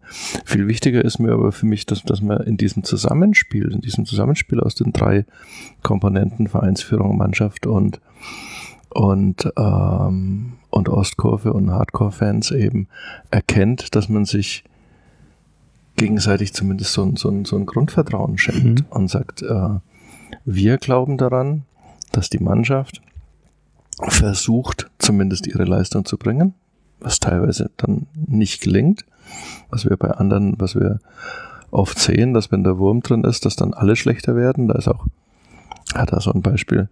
Wir, wir haben ja lange, lange Jahre, haben wir ja immer so Serien, Serien gehabt. Verlierst vier, fünf Spiele, gewinnst ein paar Spiele. Also es ging ja immer auf und ab. Also da war, war, war mir persönlich auch oft viel zu wenig Konstanz drin, ohne dass ich irgendeine Ahnung habe, wie ich die jetzt als Trainer, der vielleicht schon angeschossen ist, der eventuell oder bei Ante eben als, als ganz junger Trainer, wie ich das dann schaffen soll. Ne? Da hat vieles zusammengespielt. Dann erwischt Union einen sensationellen Start in die, in die Saison. Dann wird das, das, das, das Derby hoch, hoch stilisiert bis zum geht nicht mehr.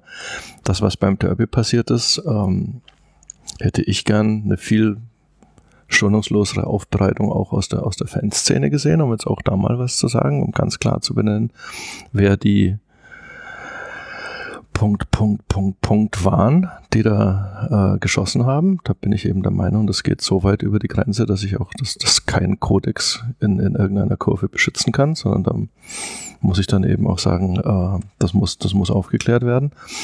Und in dem Moment hast du natürlich dann, da hat aber dann auch, sag ich mal, der, der Verein sein äh, Teil beizu, bei, beigetragen, der meiner Meinung nach überhaupt nicht auf die Challenge von Union vorbereitet war. Also ich meine, es war doch jedem, jedem Blinden war doch klar, dass die, dass der, dass der Fokus auf Berlin-Köpenick liegen wird, nachdem die aufgestiegen sind. Und die Positionierung von Hertha waren, aber wir sind der Verein für Jans Berlin. Äh, hallo? Äh, Habe ich, hab ich echt nicht verstanden. Ne? Normalerweise, normalerweise muss ich doch mit so einer Challenge ganz anders umgehen und, und, und sagen, hey, Berlin hat jetzt zwei Bundesligamannschaften, wir freuen uns, wenn es drei oder vier werden oder sonst irgendwas. Also als, als größerer, als Branchenanführer in Berlin muss ich doch eine gewisse Lockerheit im Umgang mit dem Ganzen haben, bis zum Moment des Derbys. Dann gibt's keine Lockerheit. Das gefällt dir an für ganz Berlin nicht. Äh, mir, ich, bin, ich bin ja jemand, Es der gibt diese Berlin. Fanfreundschaft noch mitgenommen hat. Und ähm, mir, mir diese Andeutung, manchmal dieses blöde Ost-West-Gehabe, irgendwann fiel mal in einem anderen Kontext das Wort Klassenkampf, das hat mir nicht gefallen. Ich fand das total doof, weil da immer so ein bisschen Ost-West-Mentalität rauskam. Deshalb fand ich das mit dem Gesamt-Berlin nicht schlecht. Was stört dich daran? Ja, Es geht ja nicht so viel um Stören, es geht ja um darum, ob, ob es realistisch ist in einer zwei Sachen. Weil das muss ich sagen. Ähm, als Journalist lege ich sehr, sehr, sehr großen Wert drauf, dass Dinge auch im Kontext zitiert werden. Die Aussage von Dirk Zingler war, das Derby ist ein Ausdruck des fußballerischen Klassenkampfes. Dass so eine Westberliner Beißmentalität entsteht, das dann auf Klassenkampf zu reduzieren, da würde ich als Unionpräsident dann zwinkern, aber er hat definitiv nicht Klassenkampf im Sinne von Klassenkampf gesagt, sondern ein Ausdruck des fußballerischen Klassenkampfs. Aufsteiger gegen etablierter Bundesligist. Das ist im, im, im, im fußballerischen Sinne sind da Welten dazwischen. Also Underdog gegen, gegen, weiß der Teufel was.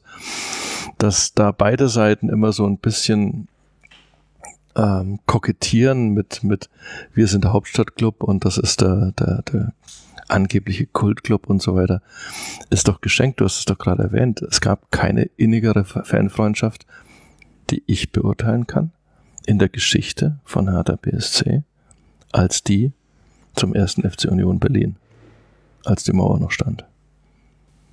Es gab mal eine Fanfreundschaft mit dem FC Bayern, es gibt ja, die mit, kurz. mit, mit, dem Karlsruhe aber auch nicht SC. Ähm, aber das, wo, wo, wo wirklich, wo auch große Teile der Anhängerschaft, der damaligen Anhängerschaft, da hättest du keinen gefunden, der gesagt hat, äh, da, da habe ich keine Emotionen dabei. Ne? Ich bin ja in der Zeit nach Berlin gekommen und hab's, hab's noch ein bisschen gespürt, hab damals noch Squash gespielt, ähm, ähm, abtrainiert in Mariendorf, hat dort Kumpels, die gesagt haben, was machst du denn am Wochenende? Sag ich, toll, ich bin Sportjournalist, was macht ihr Montag oder Dienstag? Ja, aber wenn du mal frei hast, dann kommst du mit zu unseren Kumpels zu, von Union. Ne? Und ich kannte Union als Tabellenplatz, damals glaube ich sogar noch in der zweiten Liga oder, mhm. oder Oberliga und so weiter. Und dann sind wir rübergefahren, einmal. Ne? Und ich weiß es noch, weil ich war so hackedicht, ich war so breit wie eine Straßenbahn und habe hab Angst gehabt, dass sie mich nicht mehr ausreißen lassen. Ne? Aber es war ein Spaß, Riesenspaß bei Schneetreiben. Ich glaube, gegen Vorwärts Frankfurt oder 2 zu 2.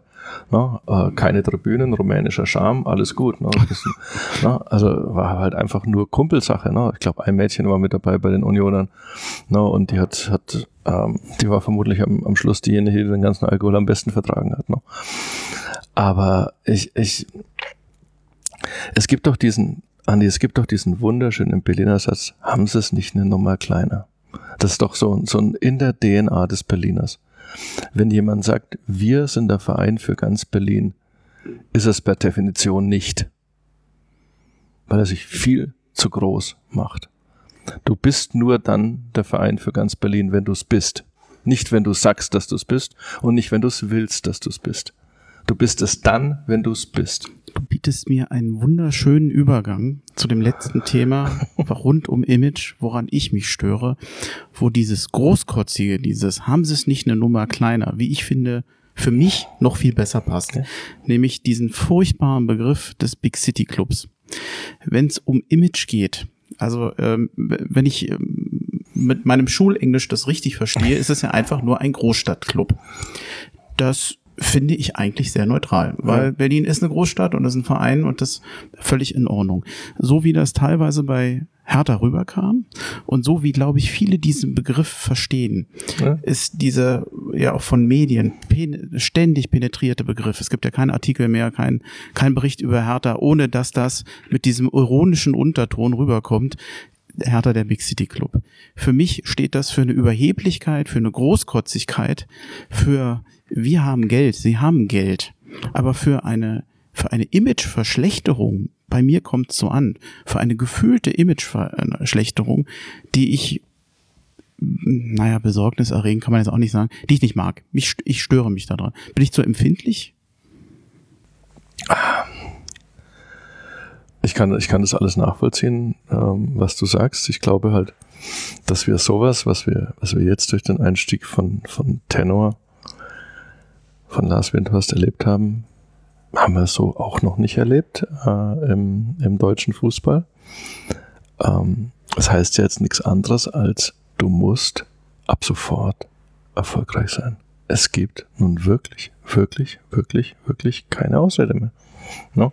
Da kann, äh, ich höre es dann irgendwo, dass, ich weiß gar nicht, ich habe es bloß irgendwo in, in, in, in, einem, in einem Hertha Kontext in den Kommentaren gelesen, dass Bruno Labbadia gesagt hat, wir wollen uns verbessern in der kommenden Saison. Äh, puh. Also ich glaube, es gab noch nie eine Saison von Hertha BSC, zumindest nicht in meiner Erinnerung. Doch, es gab diese, die beiden Zweitligasaisons, wo klar war, du musst aufsteigen, mhm. ganz egal wie. No, ansonsten ist hier Feuer am Dach. No. Für die kommende Saison heißt es doch ganz einfach, Europa oder nix. Und selbst Europa League, sag ich mal, okay, wenn du dich ganz souverän für die Europa League qualifizierst und dort vorne marschieren vier, vier Vereine weg, dann wirst du die Saison nicht als Misserfolg definieren können. Aber anderen mit, mit den Möglichkeiten, die du jetzt hast, mit dem Markt, der jetzt da niederliegt, wo ja deine Möglichkeiten nochmal potenziert sind, ne? mit den wirklich meiner Meinung nach überdurchschnittlich guten Transfers, zu denen Michael Preetz fähig ist und immer fähig war, dass er, dass er wirklich ein sehr gutes Auge für Spieler hatte. Du musst mit um die Champions League kämpfen, was anderes gibt's nicht.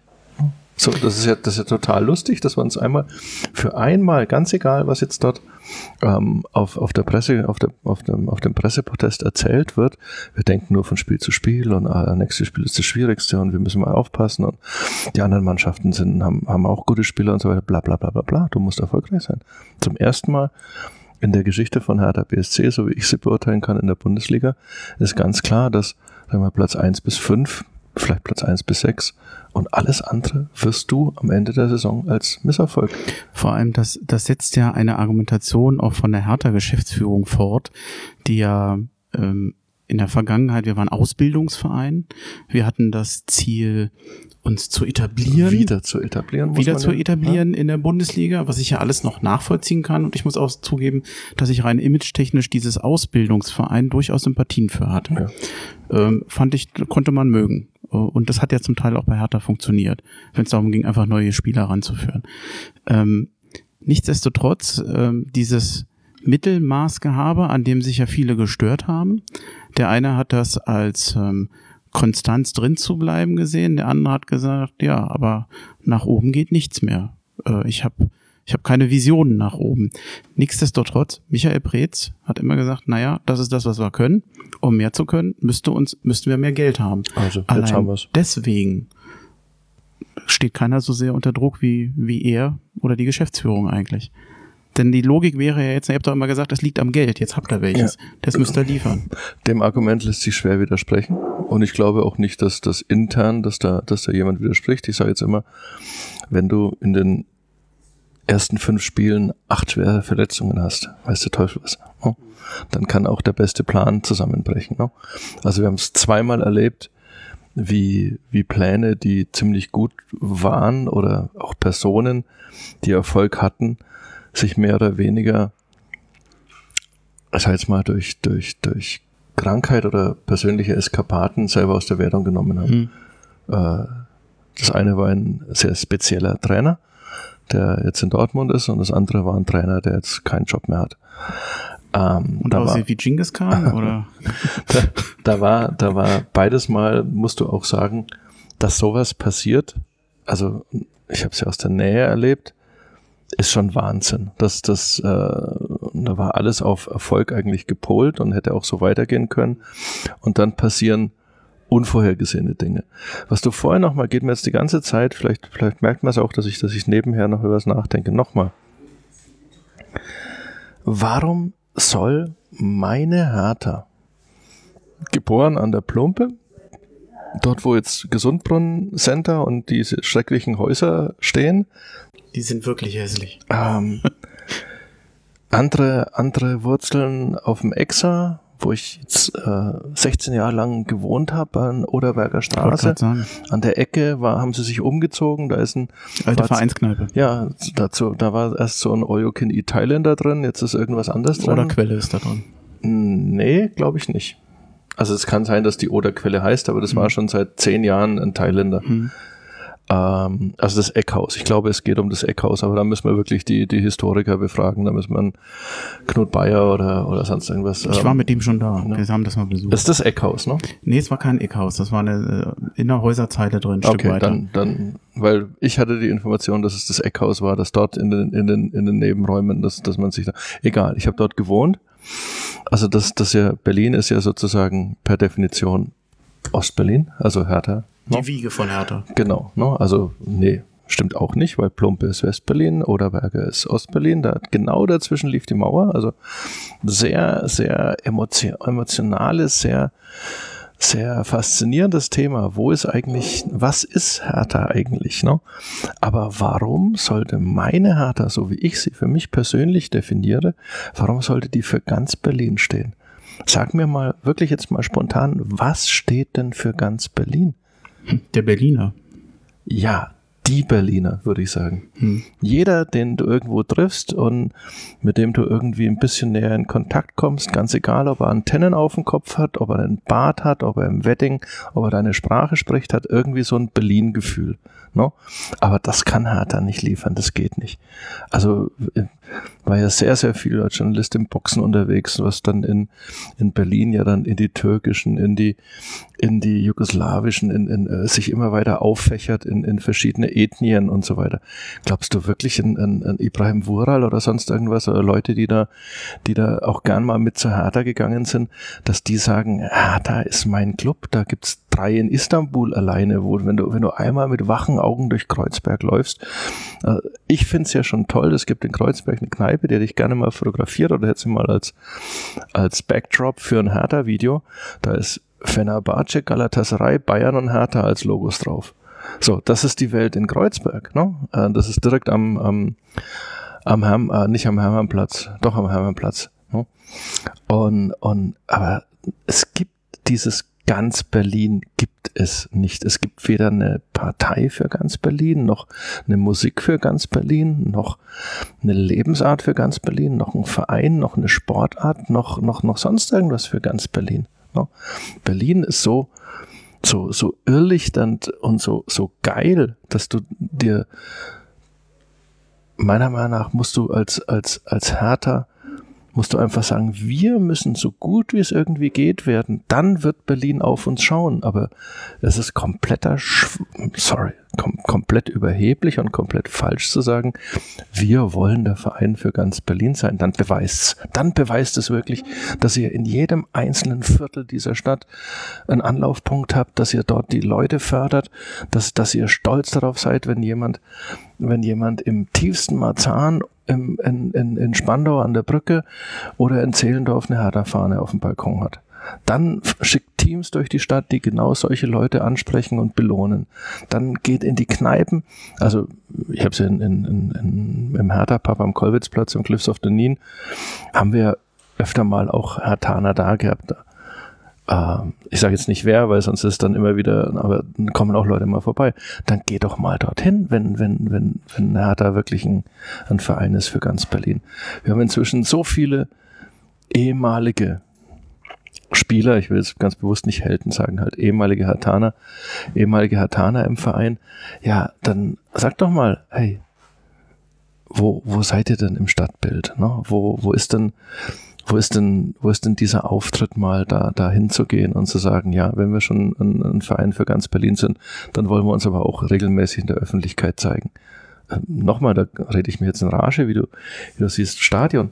Du müsstest jede Woche eine Veranstaltung irgendwo haben, eine mindestens wo du, wo du sagst, wo du erklärst den Leuten gebetsmühlenartig erklärst, warum Hertha BSC ein Stadion nicht nur braucht, sondern eins verdient hat, weil es nämlich sowohl dem Verein als auch Berlin, dem Image von Berlin, ähm, der, der Wirtschaft von Berlin und, und allen äh, zugutekommt. Das ist kein, kein mir Luxus. Fehlt schon, dass ich mir fehlt immer, das vergesse ich, mir fehlt immer der Satz, wir bauen Berlin ein Stadion. Ich glaube nämlich nicht, dass man in Berlin das so empfindet, weder in der Politik ja. noch beim Bürger. Und das musst du halt tausendmal erzählen. Aber wer, wer will denn die Arbeit leisten? Wo ist denn, wo ist denn dieser Anspruch? Ich kann natürlich sagen, äh, äh, sag ich mal, für, für eine Zeitung, wenn ich für, eine der Zeitungen, die, die ich damals, die ich, äh, die ich geleitet habe in Berlin, als Sportchef geleitet habe, wenn ich gesagt habe, das ist der Sportteil für Berlin äh, hallo, das muss ich doch beweisen, dass ich's bin. Das muss ich mir doch erarbeiten, dass ich bin. Äh, wir waren vielleicht irgendwann mal der Sportteil, dem, dem die Hertha-Fans sehr gerne geglaubt haben, weil wir den ganzen Bullshit weggelassen haben beim Kurier, weil wir die ganzen 27 Transfergerüchte eben nicht gemacht haben. Wir haben dann geschrieben und manchmal auch sehr früh geschrieben, wenn wir wussten, dass was dran ist und haben uns dann auch wirklich auch darüber gefreut, dass es damals bei Hertha Insight heißt, jetzt warten wir mal, was der Kurier schreibt. Ne? Also Faktenlage, nicht Gerüchte. Genau das. Ne? Fakten schaffen und nicht irgendwie, irgendwie, nochmal, ich sag's, äh, Haben sie es nicht eine Nummer kleiner? Nein. Meine Hertha, so wie ich sie sehe, ist nicht der Verein für ganz Berlin. Sie kann es werden, wenn sie sich unfassbar anstrengt und wenn sie die positiven Ansätze, die in dem Verein drinstecken, und zwar in allen Bereichen des Vereins gibt es die positiven und, und auch mehr positive als negative, wenn man sich wirklich darauf konzentriert. Und wir haben, der Verein hat jetzt die historische Chance mit den 3,74 Euro von, von Lars Windhorst, da habe ich jetzt ein paar Nuller vergessen, ne? einfach mal zu zeigen, was er kann. So. Wir sind, auch wenn es jetzt stark verkürzt ist, im Prinzip bei die Kiez-Trainings ist der richtige Weg, aber die Intensität fehlt. Das reicht halt nicht alle paar Monate. Letzte, wann war das letzte Kids-Training? Das ist jetzt schon wieder eine Weile her, aber ich glaube, das lag auch an Corona. Ja, aber ich glaube auch schon vor Corona ist es dann wieder. Es ist immer so eine, ah, nö, ich, gibt's off the record eine Geschichte dazu, aber hm. das, so, lass uns, was haben wir denn noch auf dem Zettel? Genau. Jetzt können wir mal hören ich glaube, wir waren ja sowieso eigentlich schon bei der Geschäftsführung und bei der Druck, der da ist. Und genau zu Michael Preetz möchte ich jetzt kommen, weil das für mich auch so ein Thema ist, wo ich immer sage, der ist so lange bei Hertha BSC und ich weiß bis heute noch nicht, ist es der richtige Mann am richtigen Platz. Äh, komm, wir hören uns mal kurz was an und äh, dann erzähle ich mir dazu. Wir haben äh, mit der Mannschaft gesprochen und, äh, und uns natürlich auch zusammengesetzt und äh, es bleibt erstmal so, wie wir das auch schon von Beginn an gesagt haben, wir wollen uns verbessern im Vergleich ähm, zur vorigen Saison. Wir wollen ähm, idealerweise in die erste Tabellenhälfte, das heißt, wir wollen auf einem einstelligen Tabellenplatz ähm, einlaufen. Aber das kann ich auch sagen, wir werden auch innerhalb dieser Zielsetzung maximal ehrgeizig an die Sache herangehen. Das ist auch ganz klar. Ähm, also die Mannschaft und wir alle, wir haben uns äh, was vorgenommen für diese Saison. Es ist ja gerade auch richtig angesprochen, was ist eine besondere Saison auch vor dem Hintergrund dass wir das erste Mal dann auch in der Bundesliga ähm, zwei Derbys spielen. Ähm, das ist kein Thema für heute und morgen, aber das ist natürlich ein Thema, was auch mitschwingt äh, in dieser Saison. Und es geht auch darum, in Berlin ähm, zu zeigen, dass die Hertha der Hauptstadtverein ist und dass wir die Nummer eins in der Stadt sind. Das wollen wir natürlich auch in diesen beiden Derbys zeigen. Also beide, Siege, beide Derby-Siege, also beide Derbys zu gewinnen. Nein. Das ist ein Unterziel, aber ein wichtiges. Das war es dazu. Gut, es kam etwas anders. Es kam anders, ja. Also wenn man sich heute anhört, der Gedanke, das abzuspielen, das war vor dem Spiel gegen die Bayern. Da wurde ja, äh, war Ante Czovic mit dabei. Der Gedanke, den ich hatte zu der Zeit, man hat sich vom Trainer getrennt, man hatte höhere Ansprüche. Man hat die Mannschaft angefangen auszutauschen, vor allem jetzt in der letzten Saison. Auch hier größere Ansprüche. Und ich frage mich manchmal, wer hinterfragt eigentlich, wie gut unsere Geschäftsführung ist und wie weit sie diesen höheren Ansprüchen eigentlich entspricht. Ich weiß nicht, ob das gemein ist, wenn ich das so frage, aber findest du, dass die Frage gestattet ist? Im Fußball sind ja, sind ja solche Fragen generell gestattet und ähm, wir haben es jetzt schon ein paar Mal gestreift in, in dem Podcast. Ähm, wir können dazu, kann jeder seine Meinung haben. Der große Vorteil, äh, der große Nachteil, aber auch der große Reiz des Fußballs ist ja, dass wir die empirischen Daten dazu nicht haben. Dass wir also jetzt wirklich nicht wissen. Wir haben so das Gefühl, dass Hertha in jedem einzelnen Jahr deutliche Minusbeträge eingefahren hat von, vom wirtschaftlichen her. Das heißt, dass egal, was man gerade als Ziel hatte, dass du eigentlich immer im roten Bereich finanziell gearbeitet hast. Dann gab es mal die Finanzierung, dann gab es mal jene, dann kam mal KKA, dann gab es mal Genussscheine und so weiter. Da kommt, sag ich mal, jemand wie Ingo Schiller für mich viel zu schlecht weg. Für mich ist das ein hab's mal irgendwo in einem Text geschrieben, ein Finanz-Dumbledore, der, der immer eine Lösung hat und der anscheinend auch extrem panikresistent ist, weil ich glaube, in mehreren Situationen gespürt zu haben, dass es sozusagen noch eine Überweisung vom Ende entfernt war oder eine Forderung vom Ende entfernt war, dass Hertha mehrere Male in den letzten 25 Jahren in der Lage war, wie sie jetzt äh, diese, diese Kirchen? Hast du irgendwie, du kriegst dieses Wort immer so langsam, so locker raus. Bei mir ist es etwas schwierig. Gel Gelsenkirchen. So wie in, in, in der Lage, in der, in, in der die, die sind, ne? Ähm, die Geschäftsführung besteht ansonsten, da gibt's dann oben Werner Gegenbauer, der mit großem persönlichen Einsatz ähm, dafür hat er kämpft, der sicher, wenn er jetzt hier sitzen würde, würde ich sagen, Herr Gegenbauer, Sie haben in den letzten Jahren an Volksnähe verloren. Also es war, er hatte ganz andere Auftritte am Anfang. Jetzt weiß ich halt nicht, wie viel da passiert ist, wie viel Angriffe aus, aus, aus, aus diesem härter Umfeld oder aus den Medien oder wie auch immer, wie viel er da auch persönlich genommen hat. Dass es keine einfache Amtszeit war für, für Werner Gegenbauer, ist ganz klar. Ich halte ihn nach wie vor für, für, also ich habe ihn immer für einen, für einen klasse Menschen gehalten, für einen Menschen mit, mit, mit guten Prinzipien, auch mit, mit guten, mit einem guten Wertegerüst. Ähm, jetzt kann man das kann, kann jeder mir den Vorwurf machen, ja, aber was ist, was hat er denn erreicht? Ja, er hat erreicht, dass es Hertha BSC noch gibt. Ähm, macht euch lächerlich über mich. Ich finde, dass, dass es verschiedene Beispiele gibt, äh, wo Vereine dann eben deutschlandweit oder europaweit eben entweder nicht mehr existieren oder verkauft werden mussten, also richtig, richtig dann eben abgewirtschaftet, wo wir brauchen nach Italien schauen oder sonst irgendwas, wo jeder zweite Verein inzwischen von China oder, oder irgendwas anderes bestimmt wird. Ähm, ganz schlimm in England.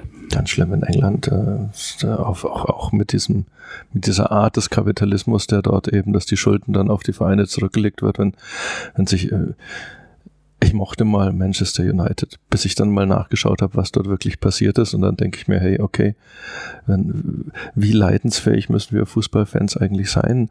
Wie leidensfähig muss ein Fan von, von Man City oder sonst irgendwas sein oder von Manchester United, dass er weiß, was dort passiert und weiß, wer damit die Kohle macht und, und, und trotzdem sich dort hinstellt und brüllt und Jetzt sind wir wieder bei dem Punkt, dass wir genauer, was passiert denn jetzt mit unserem Verein, Andi? Was passiert denn jetzt genau? Wie wird sich Hertha verändern? Michael Preetz. Auch nochmal für mich ein tadelloser Mensch, jemand, mit dem ich nie in Urlaub war oder, in, oder abends mal um die Häuser gezogen bin, aber einen sehr, sehr hohen Respekt habe, wo ich aber auch und das habe ich ihm auch schon gesagt. Wieso ziehst du dich so zurück? Wieso ist da so, so eine Distanz auch, auch zu den Fans? Nun bin ich nicht Michael Preetz und weiß nicht, wie sehr er diese Distanz auch zum Überleben braucht. Er hat auch eine Familie, er hat auch eine, ein Leben abseits von Hertha. Ne? Wir dürfen nicht immer davon ausgehen, dass, dass diejenigen, die, die dort auf, in, in der Geschäftsstelle sitzen, dass das Maschinen sind, die einfach 24 Stunden, 365 oder 366 Tage im Jahr Vollgas geben können. Ich bin ein Paradebeispiel dafür, dass man sich auch mal den Akku leer arbeiten und, und kaputt arbeiten kann mit, mit, mit Enthusiasmus und allem Möglichen. Ich glaube, dass es mal anders formuliert, da liege ich beispielsweise mit meinem guten Freund Uwe Bremer komplett konträr, der, der die Amtszeit von Michael Preetz in den letzten Jahren auch als, als sehr kritisch einschätzt. Und ich sage, ähm, ich hätte mir mehr gewünscht. Ich weiß aber, warum teilweise nicht mehr dabei rausgekommen ist. Ich weiß auch, ziemlich genau Bescheid um die Zwänge, die, die äh, bei Hertha BSC, es war teilweise so, dass, dass Rechnungen einzeln von der Bank abgesegnet wurden und, und ähnliches. Ne? Also das ist jetzt ein bisschen länger her, aber darf man, darf man auch nicht vergessen, dass du, wenn du halt immer im, wenn du immer knietief, nein, wenn du immer bis zum Hals im Dispo stehst, dann lohnt sich nicht den Mund aufzureißen, weil sonst läuft das Wasser runter. Ne? Gib, mir, gib mir mal einen kurzen Punkt einzuhaken, weil du jetzt sehr viel gesprochen hattest. Finanzen.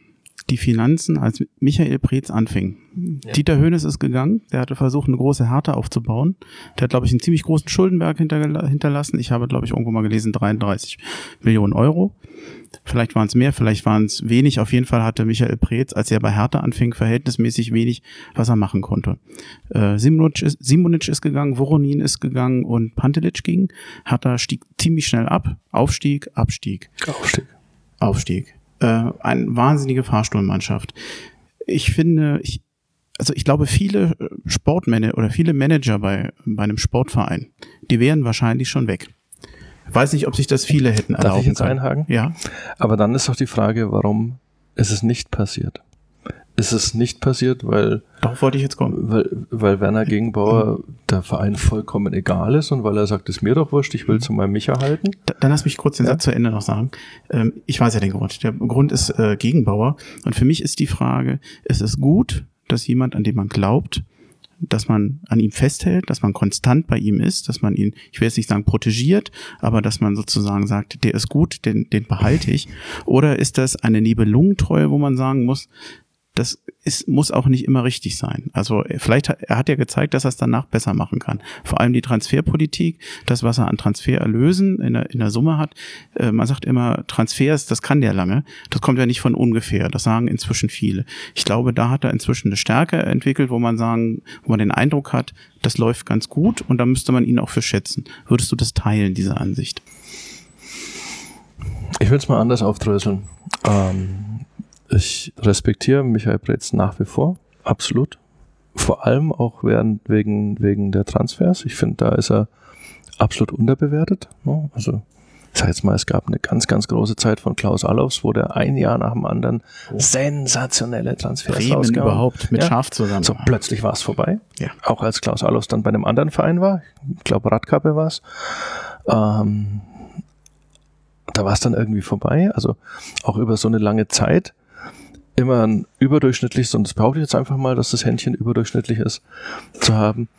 Ähm, Nibelungentreue, so ein, so ein ist, war, war dein Stichwort vorhin. Ich habe seit 1996 Personalverantwortung gehabt in einem ziemlich unwichtigen Beruf, nämlich Sportjournalismus. Wir entwickeln keine Impfstoffe, wir haben keine Pflegestationen, wir kümmern uns nicht um die Bildung von Kindern, wir schreiben Buchstaben über, über Sport aneinander, also was ziemlich unwichtig ist. Trotzdem ist es so, wenn jemand was verbockt, wenn jemand einen Fehler macht und ich glaube an ihn, dann behalte ich ihn. Dann behalte ich ihn auch gegen Widerstände von der Chefredaktion, dann behalte ich ihn auch gegenüber Widerstände. Und wenn er mir dann zeigt, dass er sich, dass er sich ändern kann, nicht verbessern, dass er sich ändern kann, dass er einen anderen Approach, einen anderen Ansatz hat, um die Probleme zu lösen, dann gebe ich ihm auch nochmal eine Chance, selbst wenn wieder was schief geht. Weil ich glaube, ähm, Hertha ist immer in der Zeit, die ich beurteilen kann, auf vielen Positionen gut damit gefahren und das gilt vielleicht für den ganzen Profisport mit wenigen Ausnahmen, wenn du eine gewisse Kontinuität reingebracht hast. Die Röberjahre sind das Paradebeispiel. Ähm, die Dada-Jahre, auch wenn viele dann, ich weiß, ich habe sie dann immer, immer gelesen, hintenrum, die, diese hintenrum Scheiße und so weiter. Pahl hat halt das mit der Mannschaft spielen lassen, was die Mannschaft konnte. Haben wir Damenwahl schon gegrüßt? Bisher noch nicht, ne? Du warst ja gerade hallo, bei denen. Hallo Damenwahl. Nein, aber, aber es ist für mich so ein, so ein, es ist für mich, feuern kann jeder. Feuern kann jeder, wegrennen von einer Verantwortung kann jeder.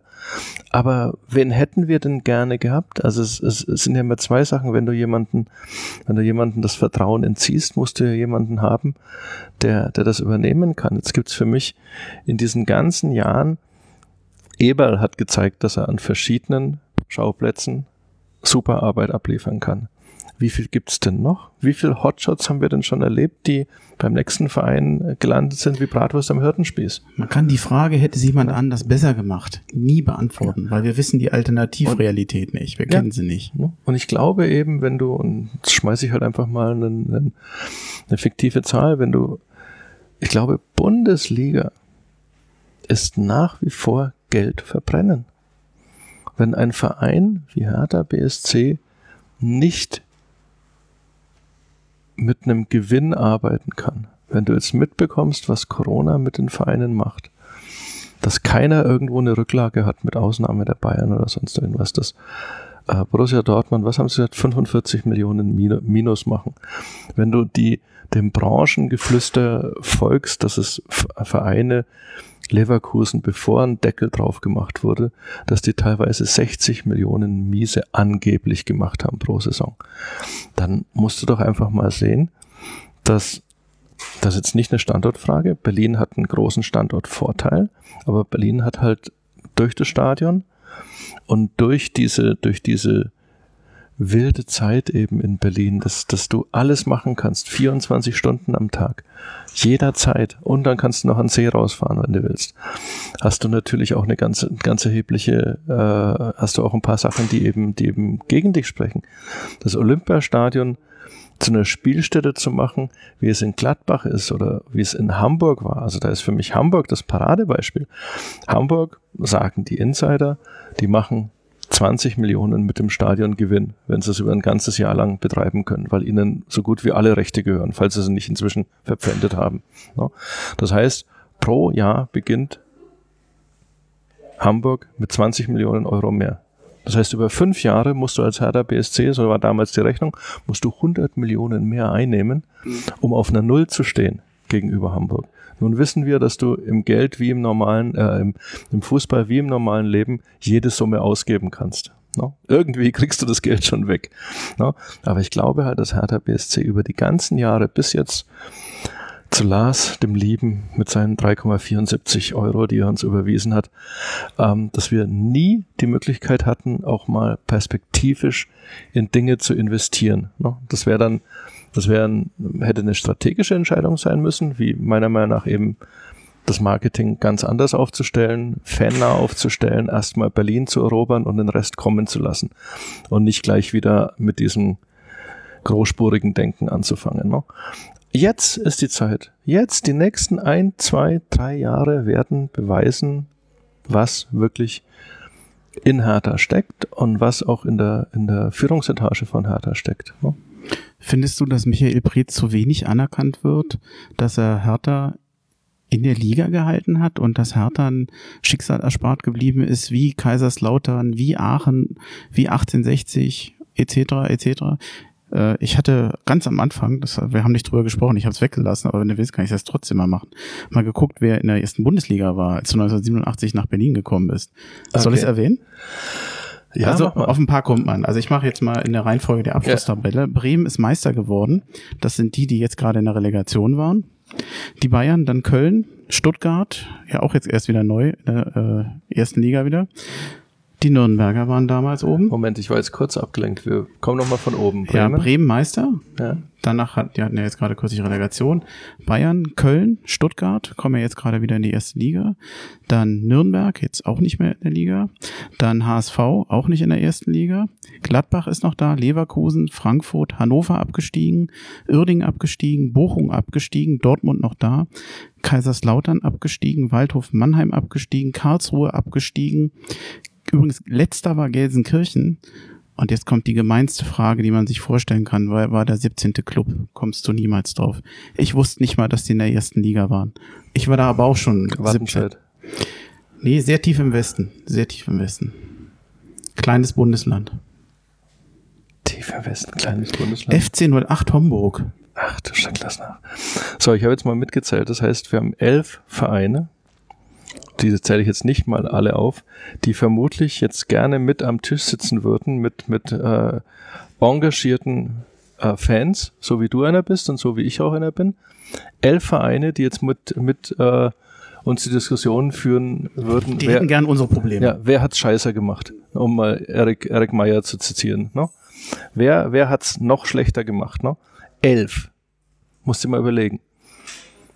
Und die, die es durch Draufgucken besser gemacht haben, haben teilweise auch ganz nah am Wahnsinn getanzt. Ich sage jetzt mal Werder Bremen, würde ich jetzt sagen, hat es über die ganze Zeit mit ein paar Titeln und mit Europapokal und so weiter, äh, Europapokalerlebnissen und so weiter, Pokaltiteln, Bremen hat es besser gemacht, oder? No?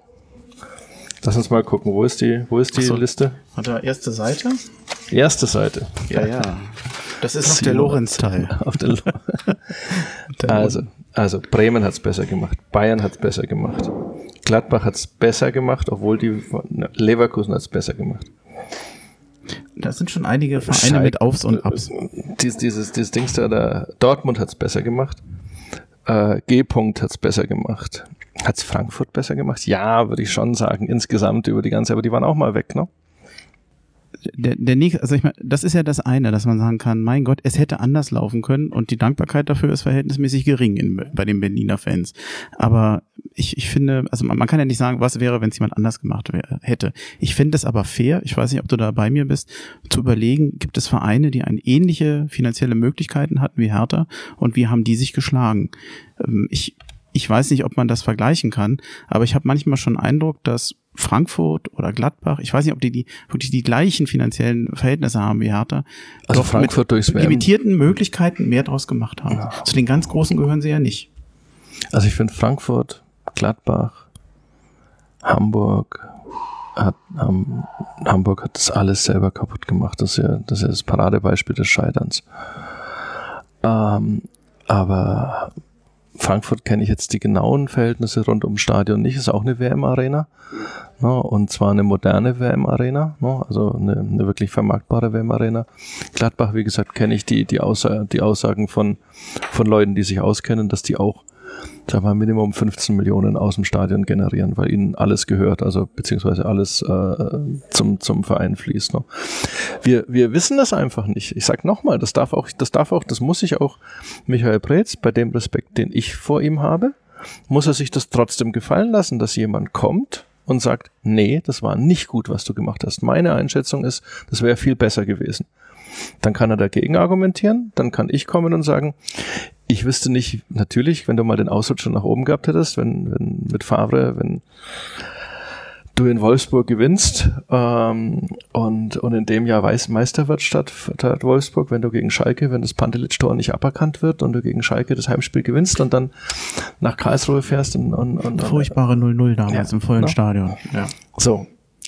Ähm, Gab es doch viele Situationen, das 0-0 gegen Hannover, Champions League Qualifikation unter Falco Götz verpasst so, so, so ein luftleeres Stadion habe ich selten mal erlebt. Ne? Damals brauchtest du, das wäre das zweite Jahr Champions League gewesen, ne? innerhalb von kurzer Zeit, du brauchtest die Champions League quasi, um überhaupt zu wissen, dass du in die Nähe der Bezahlbarkeit der Saison kommen kannst.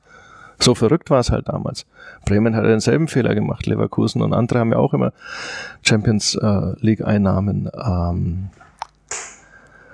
ähm, als, als gegeben vorausgesetzt. Ne? zeige ich gleich, gleich noch was dazu. Einigen wir uns doch als Verein darauf, dass wir sagen, ab sofort wissen wir es. Ab sofort. Da gibt's jemanden, der heißt Ingo Schiller, der hat sein Ding gemacht, zusammen mit Gegenbauer. Und da ist sicher auch Michael Preetz mit, mit im Boot gewesen, der das ja dann auch verkaufen muss. Und, und, und äh, da ist etwas gelungen, von dem wir noch nicht wissen, ob es uns auf Dauer gefallen wird. Aber es hat erstmal den Verein auf eine komplett finanziell neue Ebene. Ob uns das gefällt oder nicht, ich bin noch komplett unschlüssig. Wenn du mich jetzt sagen würdest, ich muss ich festlegen, sage ich, fühlt sich komisch an. Fühlt sich irgendwie komisch an, weil ich einfach nicht weiß, was der will und warum er es macht. Ne? Und wie er es auch durchsetzt. Und weil ich eher befürchte, dass es, dass es nicht für uns, die mit dem Herzblut gemacht wird, sondern so für es ist so, so Bots, so, so Fanbots, denen, denen du alles verkaufen kannst. Na, mir kannst du nicht alles verkaufen. Mir kannst du das neue Hertha-Trikot nicht jedes Jahr verkaufen. Na, das, das bin ich einfach nicht. Also, wenn Pandelic draufsteht vielleicht, aber nein. aber äh, ich, hab, ich, ich, ich will da, es ist, es ist total faszinierend, diese Zeit jetzt zu erleben. Und vielleicht sagen wir in fünf Jahren, das ist echt scheiße gelaufen. Vielleicht sagen wir in fünf Jahren, wir haben einen Riesensprung nach vorne gemacht. Wir gehören jetzt zu den, definitiv zu den besten vier. England, die besten vier ist sowas Magisches. Ne? Vielleicht hast du ja auch in, in, ich weiß jetzt nicht, wer rausfällt und aus den besten vier. Ich wüsste, wen ich gerne da draußen hätte aus den besten vier. No? Ähm, aber wenn, wenn uns das gelingt, sich dort oben zu etablieren und eine gewisse Menschlichkeit bei Hertha trotzdem zu etablieren und auszubauen, die Jungs mitzunehmen, wirklich diesen, dieses unfassbare Potenzial der, der Ostkurve, der Kreativität. No, das ist ja auch so die Ostkurve. Es gibt ja nicht die Ostkurve, es gibt ja die einzelnen Gruppierungen darin, mit denen bin ich auch nicht mit jedem einverstanden, weiß, weiß auch jeder. No? Aber das Kreativpotenzial, das du über die Ostkurve an Berlin bindest, an, an Hertha bindest, das darfst du halt nicht vernachlässigen. Ich will mal ganz, ganz abgesehen davon bloß, wie verrückt Fußball ist und wie du es eben beurteilen kannst. Ich möchte in meinem Leben ähm, vielleicht noch ein oder zwei Bücher schreiben. Das eine heißt, äh, nur an klaren Tagen konnten sie Platz 15 sehen, die schlechtesten Bundesliga-Teams aller Zeiten.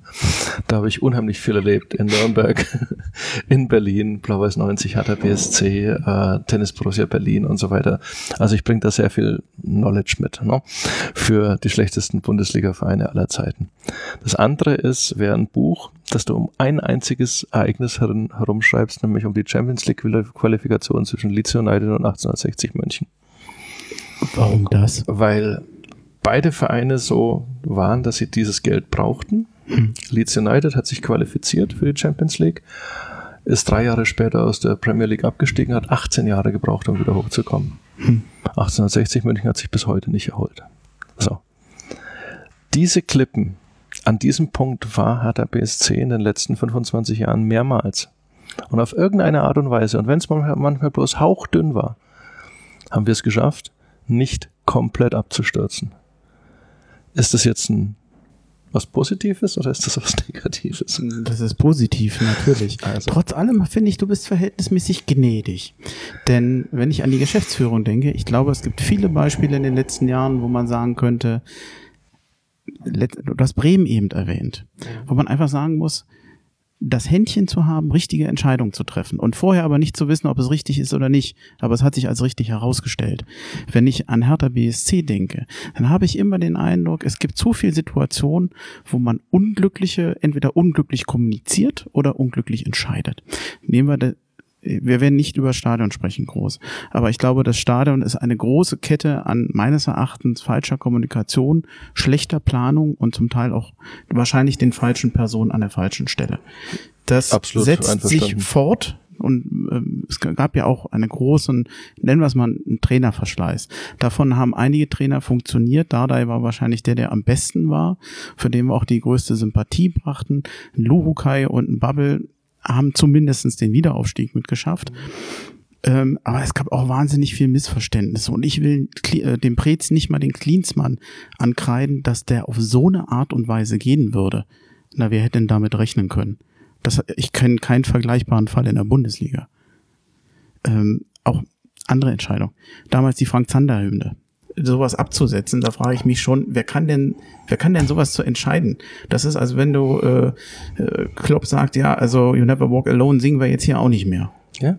Ähm, das sind ja zum Teil Sachen, da frage ich mich, das, da habe ich ja als Fan und absoluter Laie mehr Gespür als offensichtlich andere, die es besser wissen müssten.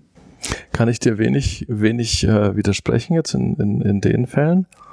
Ich sag halt bloß, mh, mm, Fußball auf dem Niveau ist halt eine, eine Aneinanderreihung von Entscheidungen, deren Erfolg du dann nach dem nächsten Spiel oder nach dem zehnten Spiel siehst.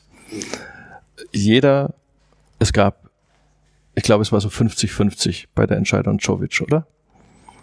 In der Fanszene, wie würdest du sehen? Also ich, ich kann jetzt nicht die gesamte Fanszene repräsentieren. Ich kann erstmal nur da für mich sprechen natürlich. Was war ähm, dein? Ich, ich glaube, es ist so ein, so ein bisschen Enttäuschung, weil ja zunächst größere Namen gehandelt wurden. Ja. Und die meisten waren, glaube ich, dann überrascht, dass es dann Jovic wurde, weil man mit dem, glaube ich, jetzt nicht gerechnet hatte. Es war ja, glaube ich, was, wie heißt der in der Schweiz? Seoane heißt der, glaube ja, ich. Glaub. Der ja auch ähm, eine interessante Verpflichtung gewesen wäre. Es kam jetzt ein bisschen überraschend. Man konnte, man konnte das, also generell, ich mag Jovic bis heute. Ich habe den letztes Jahr in Europin erlebt. Ich mochte den sehr. Ich habe einen wahnsinnig engagierten Trainer gesehen, der wahnsinnig viel erklärt hat, hat und wahrscheinlich zu viel erklärt hat, weil der die wahrscheinlich, das war zu viel wahrscheinlich. Vielleicht wollte er zu viel. Wie auch immer. Ich kann es nicht beurteilen. Ähm, ja, also Begeisterung war es nicht, aber naja, ist ein Hertaner, gucken wir mal. Jugend kann er, Offensivfußball soll er spielen, aber Zweifel waren, glaube ich, auch bei vielen. Glaube ich auch. Ähm, Wenn es gut gegangen wäre, wäre es halt, sag ich mal, hey, der neue Nagelsmann und bla bla bla und so weiter. Wer's, du hast ja viele Trainer, die kommen ja alle aus der Jugend und sind irgendwann und, mal den Schritt ist, gegangen. das ist genau also das, was ich sage. Muss ja will. nicht schief gehen genauso wie du in deiner eigenen Familie fast immer nur das Negative siehst, der dumme Onkel und äh, weißt du das, und das verzogene Kind da von, von, na, und wenig das Positive, wenn du es mal dann mit, mit anderen Familien oder Vereinen vergleichst. Ne? Also ich könnte jetzt die Geschichte erzählen von einem Verein, der in den letzten Jahren beinahe abgestiegen wäre. Hm. Damit wäre vermutlich der ganze Verein auseinandergebrochen, Bundesliga. Und der sich gerettet hat? Und die intern komplett unglücklich waren, weil ein Jahr zuvor hatten sie ziemlich gute Erfolge. Und vor dem letzten Spiel hat der Trainer gesagt, er geht. Ja. Und nach dem letzten Spiel, zwei Tage später, ist er zur Vereinsführung hat gesagt, meine Frau will aber nicht weg. Ich bleibe. Hm. Hat er aber der Mannschaft schon gesagt, dass er geht. So. Und du? und in der nächsten Saison wären sie beinahe abgestiegen. Ne? Das heißt, es ist im Fußball, es ist so, es ist so albern. Das, das macht man sich von außen manchmal aber keine, keine äh, Vorstellung. Und selbst wenn du nah, halbwegs nah dran bist, wirst du immer wieder überrascht, welche Pipifax-Dinge manchmal über Erfolg und Misserfolg ähm, Ausschluss geben. Ne? Das soll heißen, glaub nicht, dass alles so gut geplant und durchdacht ist. Richtig. Und es kann, es kann aus purem Zufall kann eine Erfolgsgeschichte werden. Und aus der besten Planung, das haben wir erlebt, ähm, ich sage jetzt mal, mit einem Trainer, der, der Hertha da zum Aufstieg geführt hat oder auf eine andere Art und Weise auch mit dem anderen Trainer, mit Jos Luhukai, den ich extrem geschätzt habe und der dann plötzlich irgendwann mal wirklich Angst vom Erfolg bekommen hat. Warum? Er, keine Ahnung. Das, das, ich glaube, das ist jedem im, nach wie vor ein Rätsel, der sich, der sich selber, der immer mehr Druck gemacht hat auf die Mannschaft und die Mannschaft mit diesem Druck auch nicht, nicht wirklich klargekommen ist, der, ich will jetzt nicht sagen, ja, nicht negativ, aber fordernd geworden ist und wo der Verein alle Register gezogen hat, ihm zu helfen, auch wirklich zu helfen. Das ging bis dahin, dass man ihm ein Blatt Papier vorgelegt hat und da hat er eine Aussage getroffen in, in irgendeiner Pressekonferenz, ja, und wie das dann bei Hertha ist, wenn man nicht, wenn, wenn, wenn man keinen Erfolg hat, das weiß man ja. Hm. Und dann war Alarmstufe rot in der Vereinsführung und dann hat man sich zusammengesetzt, Big Guys und der Trainer und alle und haben ihm einen Zettel hingelegt, haben gesagt, Jos, schreib eine Jahreszahl bitte auf den Zettel. Ja, wieso? Bis zu dem Jahr verlängern wir deinen Vertrag und zwar jetzt, damit du Sicherheit hast. Hat er einfach Angst, dass er das Niveau nicht halten kann, wenn er mal besser ist? Das weiß ich nicht. Das auch, kann ich ja noch verstehen, auch, unter dem Motto, du wirst gefeiert, aber es ist ja noch schwer, diesen Erfolg zu haben. Vielleicht hat ihm auch die, vielleicht hat ihm auch die Aufstiegssaison plus die erste Saison danach mit, einer, mit der geilen Hinrunde, Start 6-1 gegen Frankfurt, wenn ich richtig erinnere. Ne? Vielleicht hat ihm die auch so viel Kraft gekostet, dass er dass er nichts mehr zusetzen konnte. Ne? Der hat ja auch, da hat jetzt ist er in der Zeit davor von einem Verein zum anderen gesprungen. Der hat jetzt mhm. keine keine längere Pause gemacht. Warum wirst du nicht beurteilen können, außer dass du sagen musst, auch genauso wie jeder Spieler ein Mensch ist, genauso wie jeder Journalistenmensch ist, ist auch jeder Trainer ein Mensch. Ne? Und ich habe es bei Falco Götz mal, will ich jetzt nicht ins Detail erlebt, dass, dass wir mal wirklich, das war nicht oft mit Falco, weil wir auch, auch ein Spannungsverhältnis hatten, aber dann in zwei Dingen auch wirklich fast eine Nacht durchtelefoniert haben, wo er eine schonungslose Analyse von Hertha BSC äh, gegeben hat und warum das alles, warum das jetzt nicht, nicht besser sein kann und so weiter. Eine der besten Analysen, die ich je gesehen Und ich dann irgendwann mal sage, sag mal, sag mal, Falco, nee, Herr Götz, wir haben uns gesiezt. Herr Götz, eins verstehe ich nicht, Sie haben einen der 18 geilsten Jobs im Fußball. Wieso spüre ich denn keine Freude bei Ihnen? Also, das ist eine gute Frage. Das ist wirklich eine gute Frage. No? Das klingt nach Druck. Das klingt einfach, dass du irgendwann auch nichts mehr zuzusetzen mhm. hast. Ne? Und und diese Halbwertszeit ist nicht bewertbar. Ne? Die ist ja, die ist im normalen Berufsleben nicht bewertbar, die ist in so einem High Pressure nicht bewertbar. Deswegen das, was ich vorhin über Werner Gegenbauer und Michael Preetz gesagt habe, dass ich der Meinung bin, beide haben sich zu sehr zurückgezogen aus dieser öffentlichen Wahrnehmung. Und Werner Gegenbauer war früher ganz anders, ist zu den Fans hingegangen, hat sich mit denen auch unterhalten also ist meine Wahrnehmung, ne? auch Michael Preetz war, war offener. Ne? Also ich habe es ja mit meinem verstorbenen Freund der Jeffe erlebt, dass das, also die hatten ja auch, war, da war dann überhaupt keine Berührungsangst mehr da und so weiter. Das kann natürlich auch Ausdruck des Drucks sein und des Selbstschutzes sein. Deswegen, du hast vorhin gesagt, ich bin zu milde. Ich glaube halt einfach, dass ich sage, ähm, der Super-GAU ist nicht passiert bei Hertha, weder finanziell noch sportlich. Wir haben zwei Jahre in der zweiten Liga gebracht. Das erste Jahr fand ich sehr nervenaufreibend, weil da hat es ja eine gewisse Zeit lang gedauert, bis zum Derby-Sieg dann, äh, bis zum ersten Derby-Sieg, dass die Mannschaft wirklich, und dann gab es nochmal die Krise rund um, um Markus Babbel, kurz vor der Winterpause. Oder Grunde in meiner Erinnerung war dann cool. Auch bei Jos waren die ersten drei, vier Spiele, Pokal und so weiter, war ein bisschen holprig und dann hat es die Mannschaft aber gezogen, einfach gezogen. Adrian Ramos, Fußballgott. No. und, und, solche Dinge. Ähm, der, der finanzielle Supergau, der sportliche Supergau ist, ist vermieden worden. Und deswegen konzentriert sich ja meine Kritik darauf, wo ist denn dieses dieses Hertha-Gefühl, wo ist das, dass ich sage, hurra, ich lebe noch, hurra, wir sind geil. Oder sogar sagen, hey, schaut uns an, wir sind die geilsten der Welt, ihr werdet es irgendwann mal kapieren. No? Wir sind vielleicht nicht ganz die geilsten der Welt. Vielleicht gibt es irgendwo in, auf irgendeinem, auf irgendeinem Kontinent gibt es noch einen Verein, der ist ein bisschen geiler. Aber damit könnte ich dann notfalls leben. Du hast eben Hertha-Gefühl äh, gesagt. Das war jetzt anders gemeint, als ich es jetzt verwende, aber es gibt noch einen Punkt, äh, um, um dann das Thema Michael Preetz für mich mal abzuschließen, äh, einfach auch aus Zeitgründen. Ich gucke mal auf die Uhr. Mhm. Ähm, Michael Preetz ist länger bei Hertha BSC als Paul Dardai. Yeah. Ist Rekordtorschützenkönig, ist, ähm, ich glaube, jetzt seit 24 Jahren im Verein als mhm. Spieler, als Funktionär, als Manager. Aber ich habe immer den Eindruck, dass fanseitig immer so etwas da ist wie Distanz. Obwohl eigentlich müsste man doch einen, einen solchen Menschen feiern. Woran liegt das? Ich habe ja eine Ahnung. Ich glaube, das liegt einfach auch ein bisschen an seiner zurückgenommenen sachlichen Art. Das wirkt distanziert, ohne dass es das sein muss.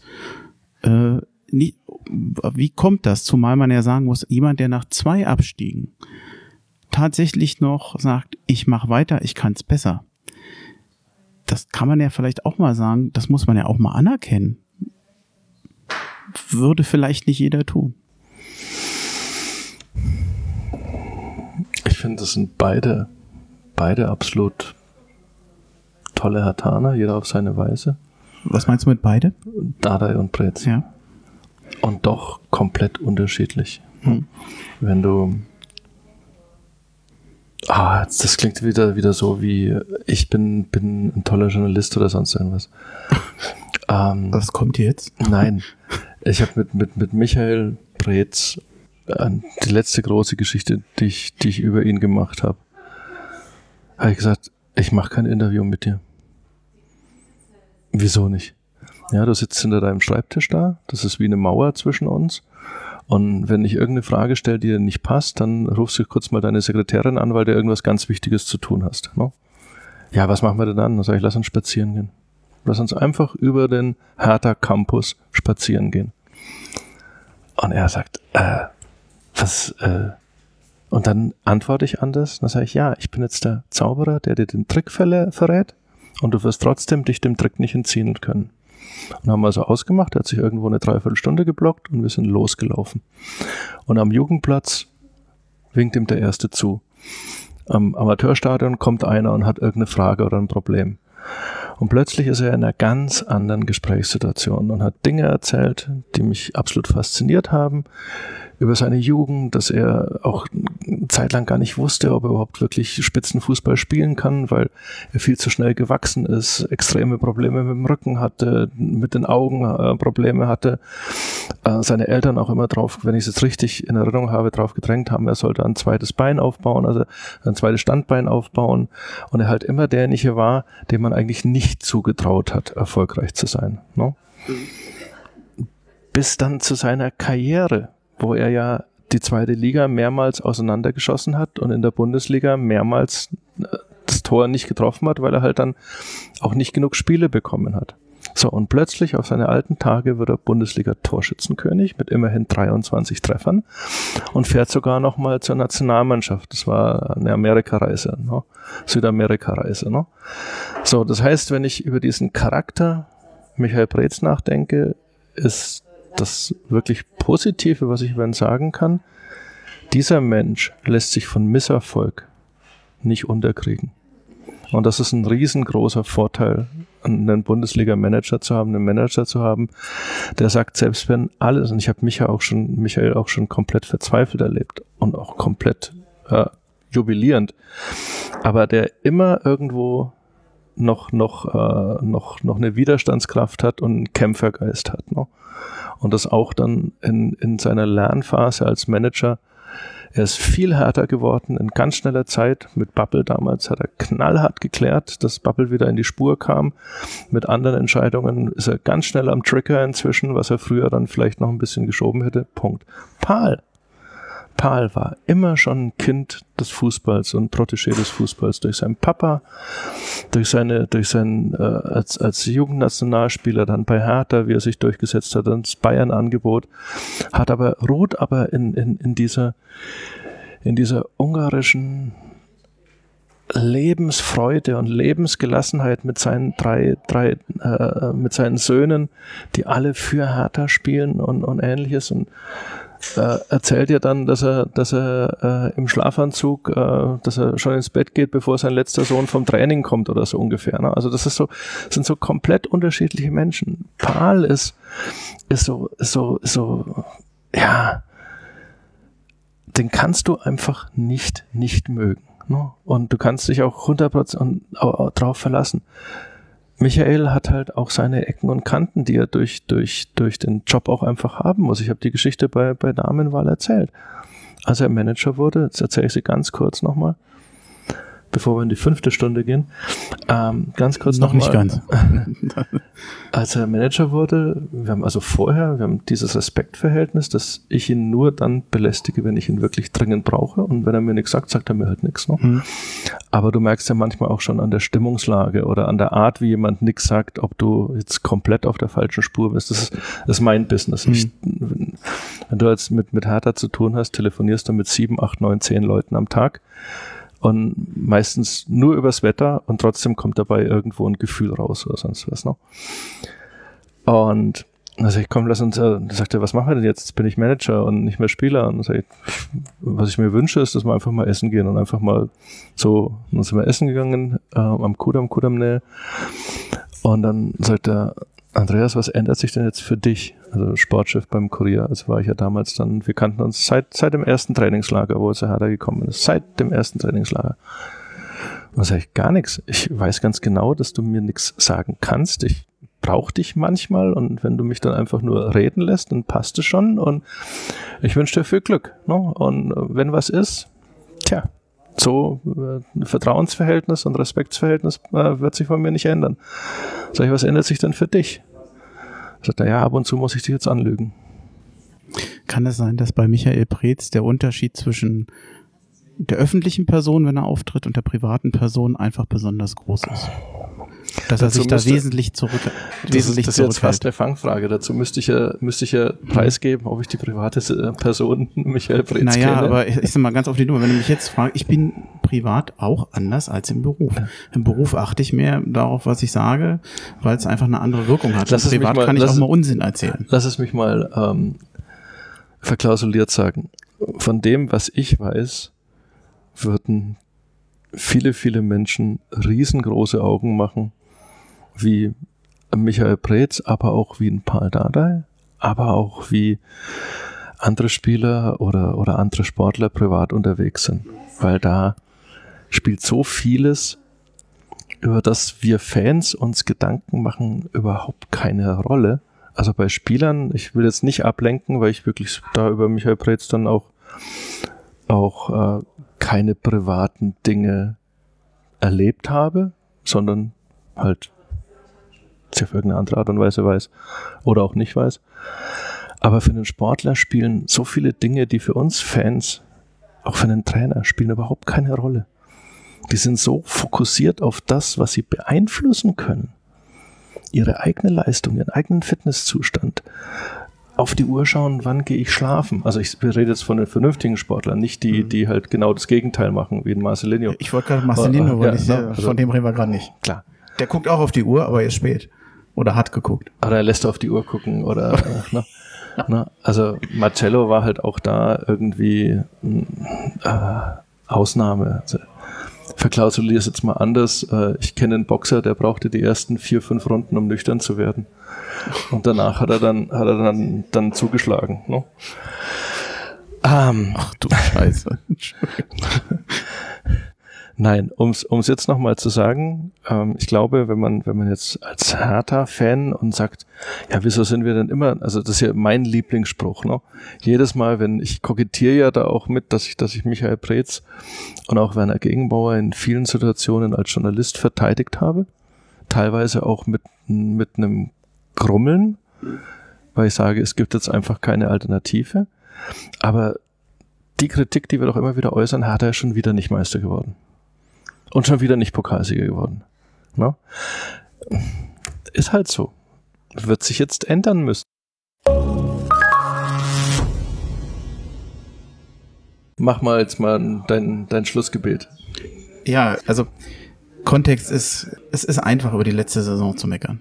Da hätten wir, glaube ich, jeden ich Grund. Ich meckere nicht. Ja, also es, es, es, war ja eine verkorkste Saison, das wollte man anders haben. Ich finde aber manchmal, man sollte auch manchmal das Positive nicht vergessen. Okay. Und ich habe mir einfach mal, du kannst jetzt einfach mal Ja sagen oder Nein oder ja, wir ziehen das durch, äh, so wie du es willst. Ich weiß, du bist kein Ja-Sager, aber ähm, wir probieren es einfach mal. Äh, ich habe das so, so als kleine Saisonfazit mal gemacht. Mhm. Ich finde, wie Hertha BSC den Mauerfall gefeiert hat, letzte Saison, fand ich großartig. Mir hat das gefallen. Mir nicht. Mir nicht. Gut. Mir schon. Ich fand's gut. Es war besser als nächstes Mal. Ich fand's berührend, ich fand's gut. Äh, aber okay, ich mag schon Geschmackssache. Okay, soweit zum Ja-Sager, danke. ja, na mal gucken. Ähm, über was man nicht oft spielt, ich finde, dass das soziale Engagement des Vereins, der Spieler, toll ist. Die machen viel. Absolut. Die machen eine Menge. Das gehört Absolut. wahrscheinlich bei Fußballvereinen heute dazu. Aber äh, mm kannst du wirklich als ganz großes Ja nehmen, weil Hertha gerade in den letzten Jahren auch, auch Typen herausgebracht mhm. hat, die, die das auch wirklich leben. Also ich sage jetzt nochmal an, an Marvin Plattenhardt oder davor auch Fabian Lustenberger. Auch ähm, wenn, lad mal die Jungs von Fanset Hertha ein, die können dir bestimmt ein paar Sachen erzählen. Auch ein Vedat Ibisevic war immer ansprechbar für, für solche Dinge, ist über viele Grenzen gegangen. Also ich erinnere mich an, an eine Spendeneinsammlung für eine Weihnachtstombola für Fans at Hertha, wo ich, wo ich dann mit rausgefahren bin zum Training, um die Sabine Geiger ein bisschen zu mhm. unterstützen. Und, und Vedat musste dringend weg und hatte sein Auto schon offen und dann äh, ist er dann, weil er halt mich gesehen hat in einem anderen Kontext, hat er sich doch nochmal diesen, diesen, diesen Bettelspruch angehört und mhm. sagt, ah, Tombola für Kinder wartet mal kurz, hat sein Auto abgesperrt, ist in die Kabine und ist mit einem mit einem mit einem Paar Schuhe, also mit seinen Schuhen, hat die unterschrieben cool. Mhm. und hat die gegeben. Und das, das sind so, da, dafür, für solche Spieler gehe ich dann auch, also da gehe ich die Extrameile, weil, weil du merkst, dass bei Vedat auch durch seine Lebensgeschichte eine ganz hohe Empathie mit dabei ist. Also würde ich absolut ein großes Ja, genauso wie ich beim zum Mauerfall sage ich dann noch was, aber ähm, weil das, das, das Nein so, so eiskalt geklungen hat, aber mach erst mal weiter. Mhm der Rassismusvorfall in, jetzt sage ich es wieder, Gelsenkirchen war natürlich nichts Positives, aber ich fand so, wie die Mannschaft zu Toruna Riga gehalten hat, so wie Niklas Stark danach darüber gesprochen hat und ich fand unterm Strich eigentlich auch Hertha BSC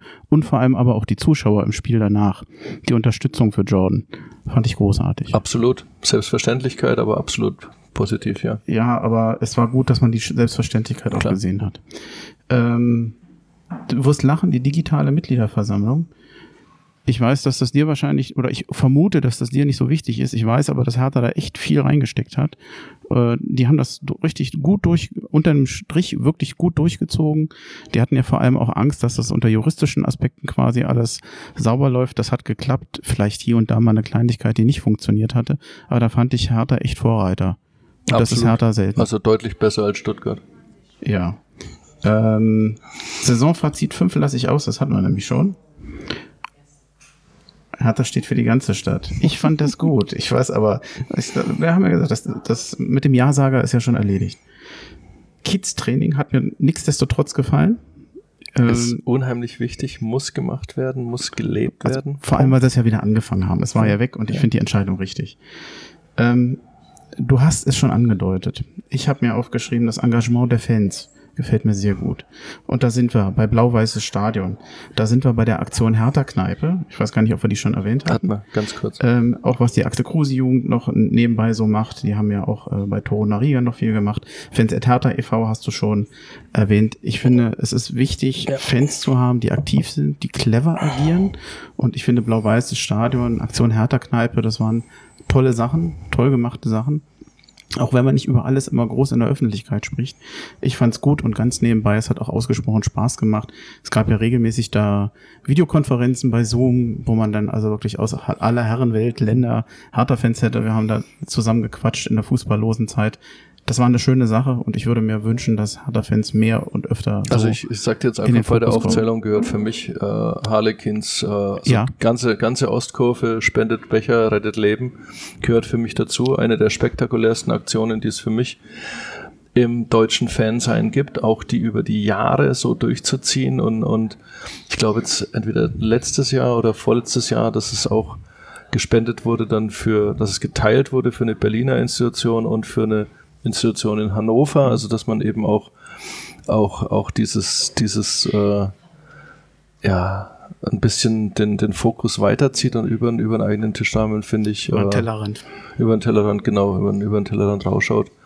Aber ja, absolut, da hat sich viel entwickelt in letzter Zeit, was ja auch einfach bloß zeigt, dass, dass, dass der Verein an und für sich, dass der lebt, dass der auch wach ist. Ne? Jetzt mhm. sind wir wieder bei dem Punkt, dass ich gern hätte, dass dieses Potenzial mehr genutzt wird, viel, viel mehr genutzt wird, aber mach weiter. Mhm. Finanzielle Lage, das klingt vielleicht dämlich. Ich kenne Hertha immer pleite. Ja. Pleite auf Kante genäht und alles ist eng. Und ähm, trotz Corona, dank mhm. Windhorst, ist das wenigstens ein Problem, was Hertha mal nicht hat. Ich weiß, dass es viele Vereine gibt, für die das ist echt schwierig. Und ich bin froh, dass das Ganze an Hertha im Moment an Hertha mal vorbeizugehen scheint. Sonst, wenn irgendwas schlecht lief, war Hertha ja immer dabei, aber hier sind wir nicht da. Bin ich absolut bei dir. Ich ja, glaube, dass das, dass das keiner, also selbst, selbst wenn wir jetzt da eine Stunde drüber reden, werden wir nicht mal ansatzweise kratzen, wie sensationell es ist, dass du gerade in so einer weltweiten Krisenlage plötzlich dieses 100 äh, plus 100 plus 100 plus 74 Millionen Euro Investment bekommst. Ähm, das ist, das ist von, von, also wenn Sylvester Stallone das in einem Drehbuch schreiben würde, na, würde sein Produzent sagen, komm Sly, mach noch einen Rambo-Film. Das glaubt uns kein Mensch. Das glaubt uns einfach kein Mensch. Na?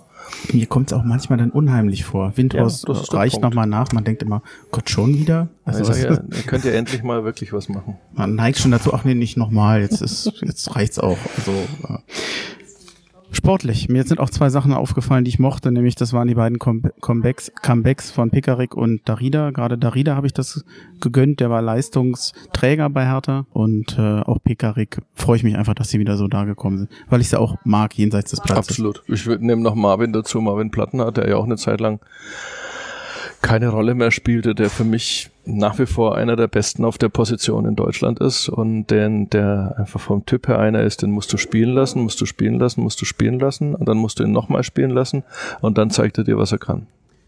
Jordan Torana-Riga und Boyata würde ich gerne noch mit aufnehmen, weil das, was die in der Innenverteidigung am Ende der Saison gespielt haben, gibt wenig, was im Moment bei Hertha so viel, so sattelfest und so schön anzusehen ist und so gut ist, wie die beiden im Moment ist, ist etwas, was ich gerne mit in die nächste Saison nehme. Kann ich nicht, kann ich nicht widersprechen. Du hast natürlich dann hast du noch Niklas Stark und, und, und Karim Rekik auf, auf den ist natürlich dann auch wieder ein Luxusproblem, ähm, ganz klar. No? Ich verstehe, also nee, wir sind jetzt beim, beim Positiven. Ja. Letzte Punkt klingt vielleicht für dich ein bisschen komisch, aber nach ähm, inzwischen für mich ja auch schon fast zwei Jahren Exil-Hertaner Podcast, ich habe so viele Exil-Hertaner und Hertha-Fans kennengelernt und mitbekommen, was die so alles tun und auf sich nehmen, jenseits von Berlin. Und ich finde das schon großartig, wie viele Hertha-Fans es so weit weg gibt. Und ja, die stehen zum Teil nachts auf, die stehen morgens auf, um Hertha zu gucken. Finde ich eine schöne Sache und ich freue mich, dass ich über diesen Podcast den einen oder anderen auch vorstellen konnte und der ein oder andere in Berlin oder Brandenburg mal mitbekommt, was für Fans es noch alles gibt. Du, bin ich, bin ich auch. Also das ist ja dann auch ein riesen Dankeschön an dich, dass Ach, du mit, mit der Stopp, Stopp, Stopp, Stopp, Stopp, Stopp, um Gottes Willen. Nee, dass du, dass du mit der Arbeit ja auch einen Teil dieses, dieses Zusammenhalts äh, ähm, generierst oder, oder, oder aufrechterhältst, dass Hertha halt ähm, du legst dir jetzt die Vereinsfarben oder, oder die Liebe zum Verein nicht ab. Ist ja in meinem Beispiel genau dasselbe, wenn du in einer anderen Stadt bist, ne? Lass uns mal kurz Pause machen.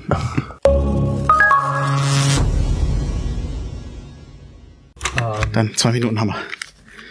Nee, ist halt, ist halt auch so eine Sache. Ähm, es gibt äh, dadurch, dass das äh, Uwe Bremers Podcast ja eingestampft und gelöscht wurde, ähm, also das Archiv gelöscht wurde, auch da habe ich halt, äh, was, was hinter den Hertha BSC daran, die verschiedenen Podcasts einfach mal zu promoten unter einem, unter einem Dach äh, Hertha auf die Ohren und, und, und das zusammenzufassen. Ne?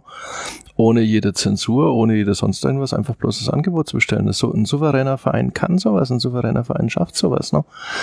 Das sind so Punkte, die, die, ähm, die die für mich einfach selbstverständlich sind in diesem digitalen Zeitalter, dass du da als Verein, als Hauptstadtverein, als Verein in der Hauptstadt, in der kreativen Metropole Deutschlands einfach die Schlagzahl übernimmst und bestimmst und voranmarschierst.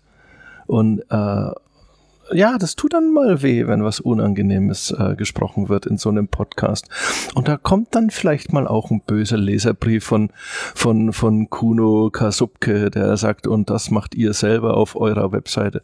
So what? No? Wirklich, wir sind Fußballfans, weil wir, weil wir uns äh, in diesem Fußballkontext gegenseitig die Meinung sagen können. No? Und jeder von uns ist ausgebildeter Bundestrainer, das, das wissen wir. Und trotzdem schaffen es ein paar eben nicht äh, an die Seitenlinie bei Hertha BSC.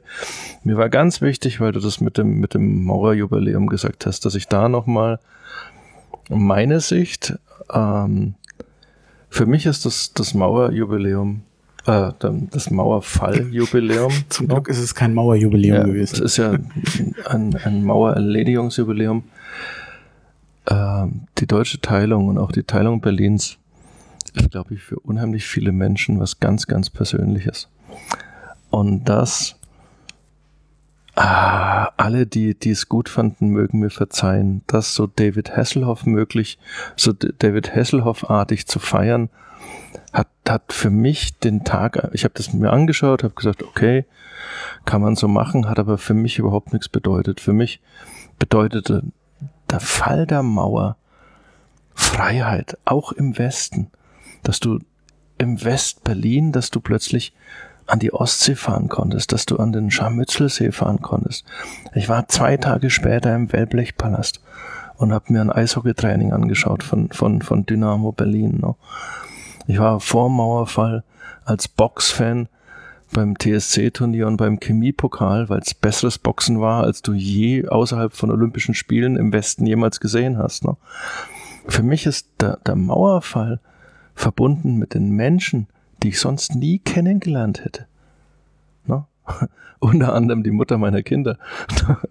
also das, das ist sowas Verrücktes. Der, der, der Mauerfall und, und, und das, das Ende der deutschen Teilung ist was so Privates und so Emotionales, dass ich, dass ich glaube, dass es kein Bild und keine Kampagne äh, hätte, hätte treffen können. Und ich fand das, was er da im Stadion gemacht hat, war David Hasselhoff. Gut, das funktioniert wunderschön als Bilder und für die Welt.